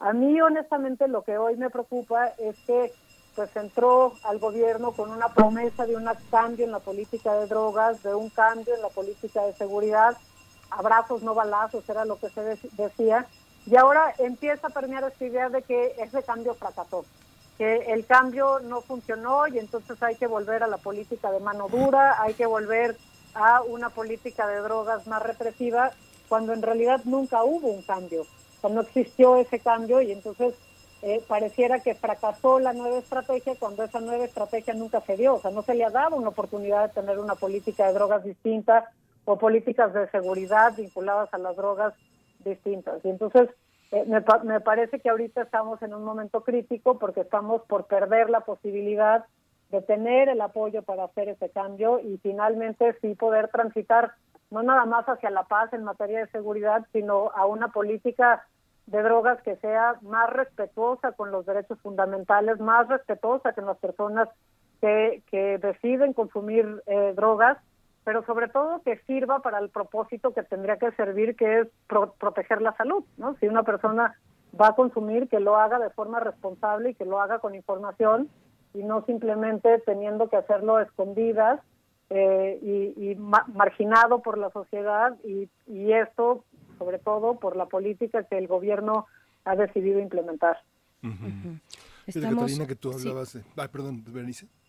Sí, no, adelante. No, creo que sí, adelante, Miguel. Sí, este, justamente, Catalina, justamente te referías a los trabajos que había hecho Jorge Hernández Tinajero en un equipo importante de difusión y de análisis de todo ese trabajo, pero eh, aunque ya lo han respondido de muchas maneras, pero quisiera eh, eh, enfocarlo desde otro punto de vista, el tema de las de la comunicación para entender eh, la, la, política también de, sobre la salud mental, eh, también la, la, vida libre de violencia en el caso de las mujeres, de los niños y de los adolescentes. Tenemos eh, esa, esos mensajes de comunicación de manera cruzada, de manera armónica, de manera coherente, además de la proliferación de otros mensajes que vienen de lo privado, como las telenovelas, los propios mensajes de las televisoras y los temas que tienen que ver con organizaciones que, que, permiten una, un consumo de droga alternativo, pacífico, eh, que no tiene que estar vinculado ni al crimen, pero que está orientado hacia una productividad emocional distinta. ¿Hay armonía en todos estos terrenos o, verdaderamente son más eh, inarmónicos que la propia política de comunicación del gobierno federal? ¿Quién, quién, quién le pregunta? ¿A Jorge o Jorge, Jorge, Jorge. Ah, yo creí que era para Catalina. Sí, empezamos contigo ahora. no, no, este, no, yo creo que justamente hay una disonancia y que hay contradicciones que resultan evidentes para el público. eh, la campaña, esta campaña masiva realmente ha tenido, bueno, o por lo menos hasta donde yo alcanzo a percibir, no soy una empresa este, que se dedica a saber cuál es el rating y el impacto de las cosas, pero sí me parece que ha tenido una omnipresencia importante en nuestra sociedad. Me llama la atención en ese sentido, pues que se utilice tantos recursos y tantos espacios en medios de comunicación para hablar de este tema, ya ni siquiera de esa manera, y no para tocar un tema como la emergencia este, sanitaria del coronavirus en la que estamos. Y yo creo que sí, en efecto, eh, la comunicación cuando es así de eh, contradictoria con respecto a, lo que se hace y lo que se dice, genera eh, poca eh, impacto realista en, la sociedad que le escucha. me parece que a pesar de que desde la sociedad civil hemos dado la batalla por llamar la atención sobre que este es un fenómeno que no es en blanco y negro, que es necesario analizarlo con más detenimiento, que es necesario introducir la noción de los derechos eh, de las personas, no lo que hace esta campaña, que es justamente como eh, transmitir que el usuario de drogas eh, no tiene control sobre sí mismo, que requiere de la supervisión y que por lo tanto sus derechos están, digamos, a resguardo mientras él se recupera eh, lo que vemos es que hay una contradicción con la realidad. Y eso no quiere decir que no exista la adicción, no quiere decir que no existe el uso problemático, eh, no quiere decir que no exista la violencia, eh, pero presentar a las drogas como el cemento que une todos estos problemas sociales, en la campaña se menciona pues violencia, pederastia, grupos paramilitares, eh, en fin, o sea, una serie de, tragedias que, existen en nuestra sociedad, pero todas están vinculadas por las drogas de una manera muy poco clara, sino simplemente insinuada. Y eso en realidad, pues yo creo que a nivel eh, general en nuestra sociedad es, es, es cierto, pero muy parcialmente, es una verdad a media. Y cuando eso sucede, yo creo que estas campañas pierden fuerza, pierden legitimidad. Eh, habrá gente que se asuste, pero mucha otra gente también tiende a desestimar eh, la importancia del tema, tiende a, a, entender que es una campaña de buenas intenciones, pero que lo que está diciendo pues, está muy alejado de su propia realidad, ¿no? Y en esa medida no es una campaña que informe sobre nada. Al contrario, lo que lo que plantea no existe ningún tipo de información en ella. No, no existe ningún tipo de diferenciación entre distintos tipos de consumo, entre distintas eh, sustancias, entre quiénes son esas personas, cuáles son sus motivaciones. Y al, al, al plantear la, eh, el, el, fenómeno de un modo tan esquemático, pues nadie o muy poco realmente eh, se identifican con estos mensajes, ¿no? Y eso hace que eh, pues la campaña pues no creo que tenga mucho éxito. De hecho, a mí me gustaría preguntar cuál es el éxito, porque según recuerdo, eh, cuando terminó la primera fase, antes de iniciar la segunda, el propio presidente dijo, y sus palabras eran casi textualmente, que no había pegado la, la campaña anterior. Y yo me pregunto cuál es el, el, el, criterio para saber si esta campaña sí va a pegar, si va a tener éxito. Y ahí no sabemos nada y eso es política pública. Este, deberíamos de tener claro que existen algunos objetivos, que sería posible verificarlos, que el, gobierno ofrece algún tipo de datos, pero no. Lo único que tenemos es una invasión masiva de mensajes este, eh, pues muy poco realistas, a pesar de que hablan con cierta verdad en, en, la parte de los extremos, como decía al principio, pero que pues no corresponden tampoco con la realidad de muchísimas personas. No es lo mismo para una persona en Chiapas eh, oír hablar del cristal, que generalmente se consume más en la parte norte del país, o que del alcohol, pues que donde muchas veces las comunidades este, originarias eh, de Chiapas y Oaxaca el alcohol juega un papel fundamental en la problemática social pero no sucede lo mismo en otras regiones. Entonces, al generalizar, pues todos quedamos descolocados y nadie le queda el saco de cuál es, digamos, el verdadero problema que tiene en relación a las drogas su sociedad. Sería muy interesante eh, eh, leer, poder leer a quienes nos escuchan, eh, escucharles pues sobre cómo se sienten al, al, al escuchar esta más reciente, el, corte más reciente de estos spots de la campaña del gobierno contra las drogas. Eso sería muy interesante. Hay varios comentarios, si ustedes tienen oportunidad de, pasar a leerlos, me parece siempre interesante. Y, y bueno, estamos ya en los últimos minutos, les pregunto como comentario de cierre, Catalina Pérez Correa decía, estamos en la, en la posibilidad pues de cambiar el panorama, de cambiar las reglas, de expresar, eh, de, entendernos desde puntos muy distintos que, que abren panoramas distintos también en este asunto. Y, sí estamos en esa posibilidad y además está esta orden de la Corte Suprema hacia el Congreso para el uso, para regular eh, y legislar en torno al uso lúdico de cannabis. Les pregunto, ¿qué esperamos en el avance legislativo para este periodo en el Congreso? Hay una orden ahí de la, de la Corte, eh, pero también, bueno, hay una agenda legislativa bastante apretada. Empezamos en este comentario de cierre, doctora Catalina Pérez Correa.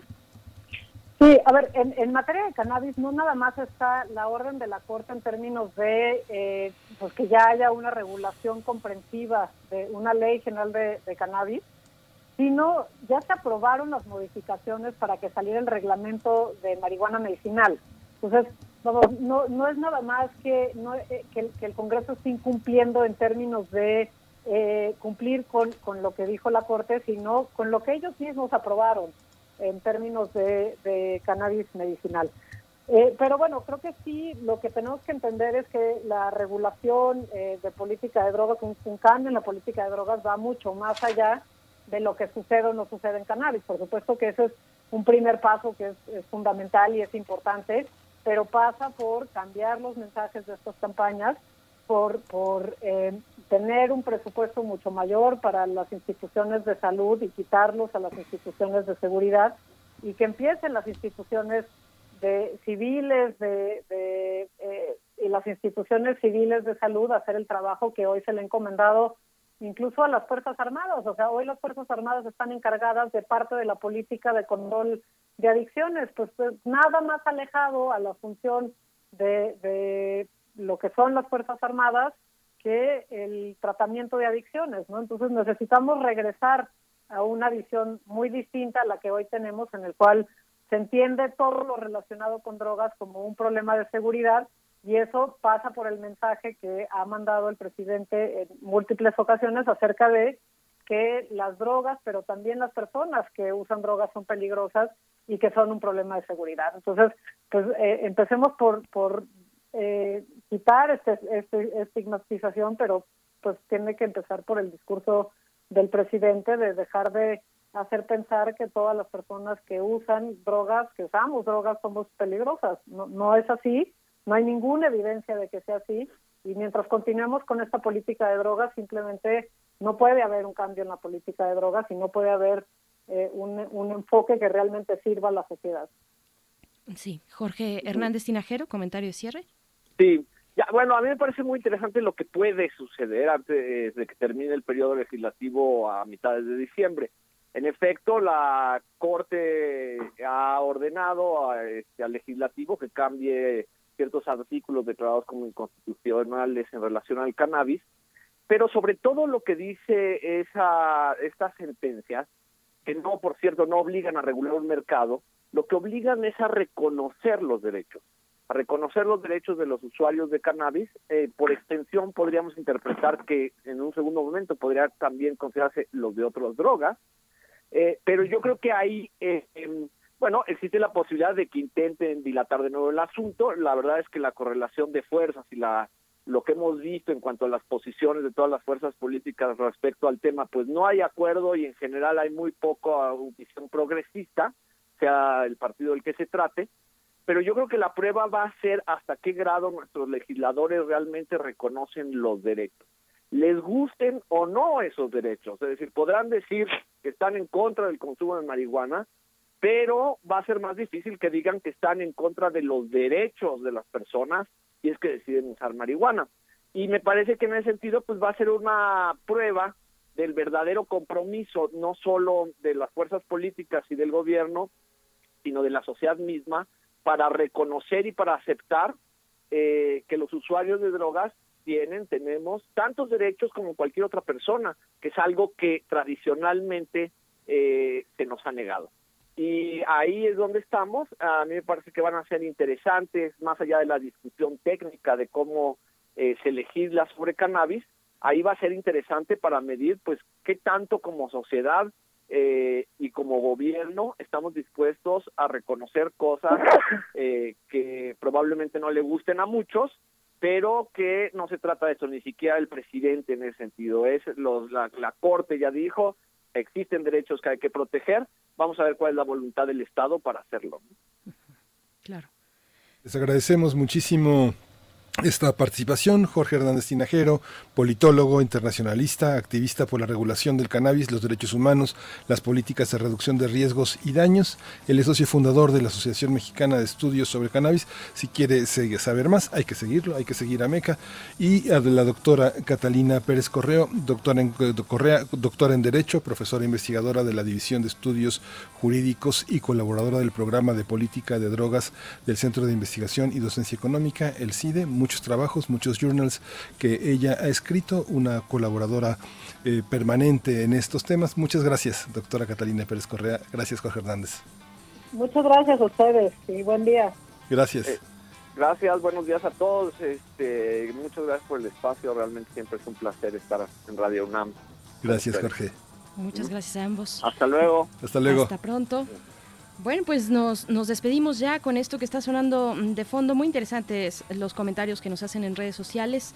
Eh, gracias, gracias por eh, escribirnos, por mantenerse a la escucha. Quédense aquí en Radio UNAM. Estamos escuchando de fondo a los Hitters, una banda mexicana de rock de mediados de los 60. Mari y Juana es la canción. Con esto nos despedimos, Miguel Ángel. Nos despedimos. Esto fue el primer movimiento.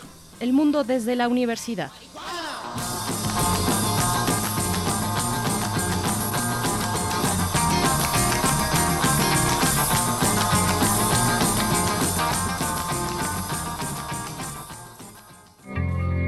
Radio UNAM presentó Primer Movimiento. El mundo desde la universidad. Con Berenice Camacho y Miguel Ángel Quemain en la conducción. Frida Saldívar y Uriel Gámez, producción. Antonio Quijano y Patricia Zavala, noticias. Miriam Trejo y Rodrigo Mota, coordinadores de invitados. Tamara Quirós, redes sociales. Arturo González y Socorro Montes, operación técnica. Y Arlén Cortés, servicio social.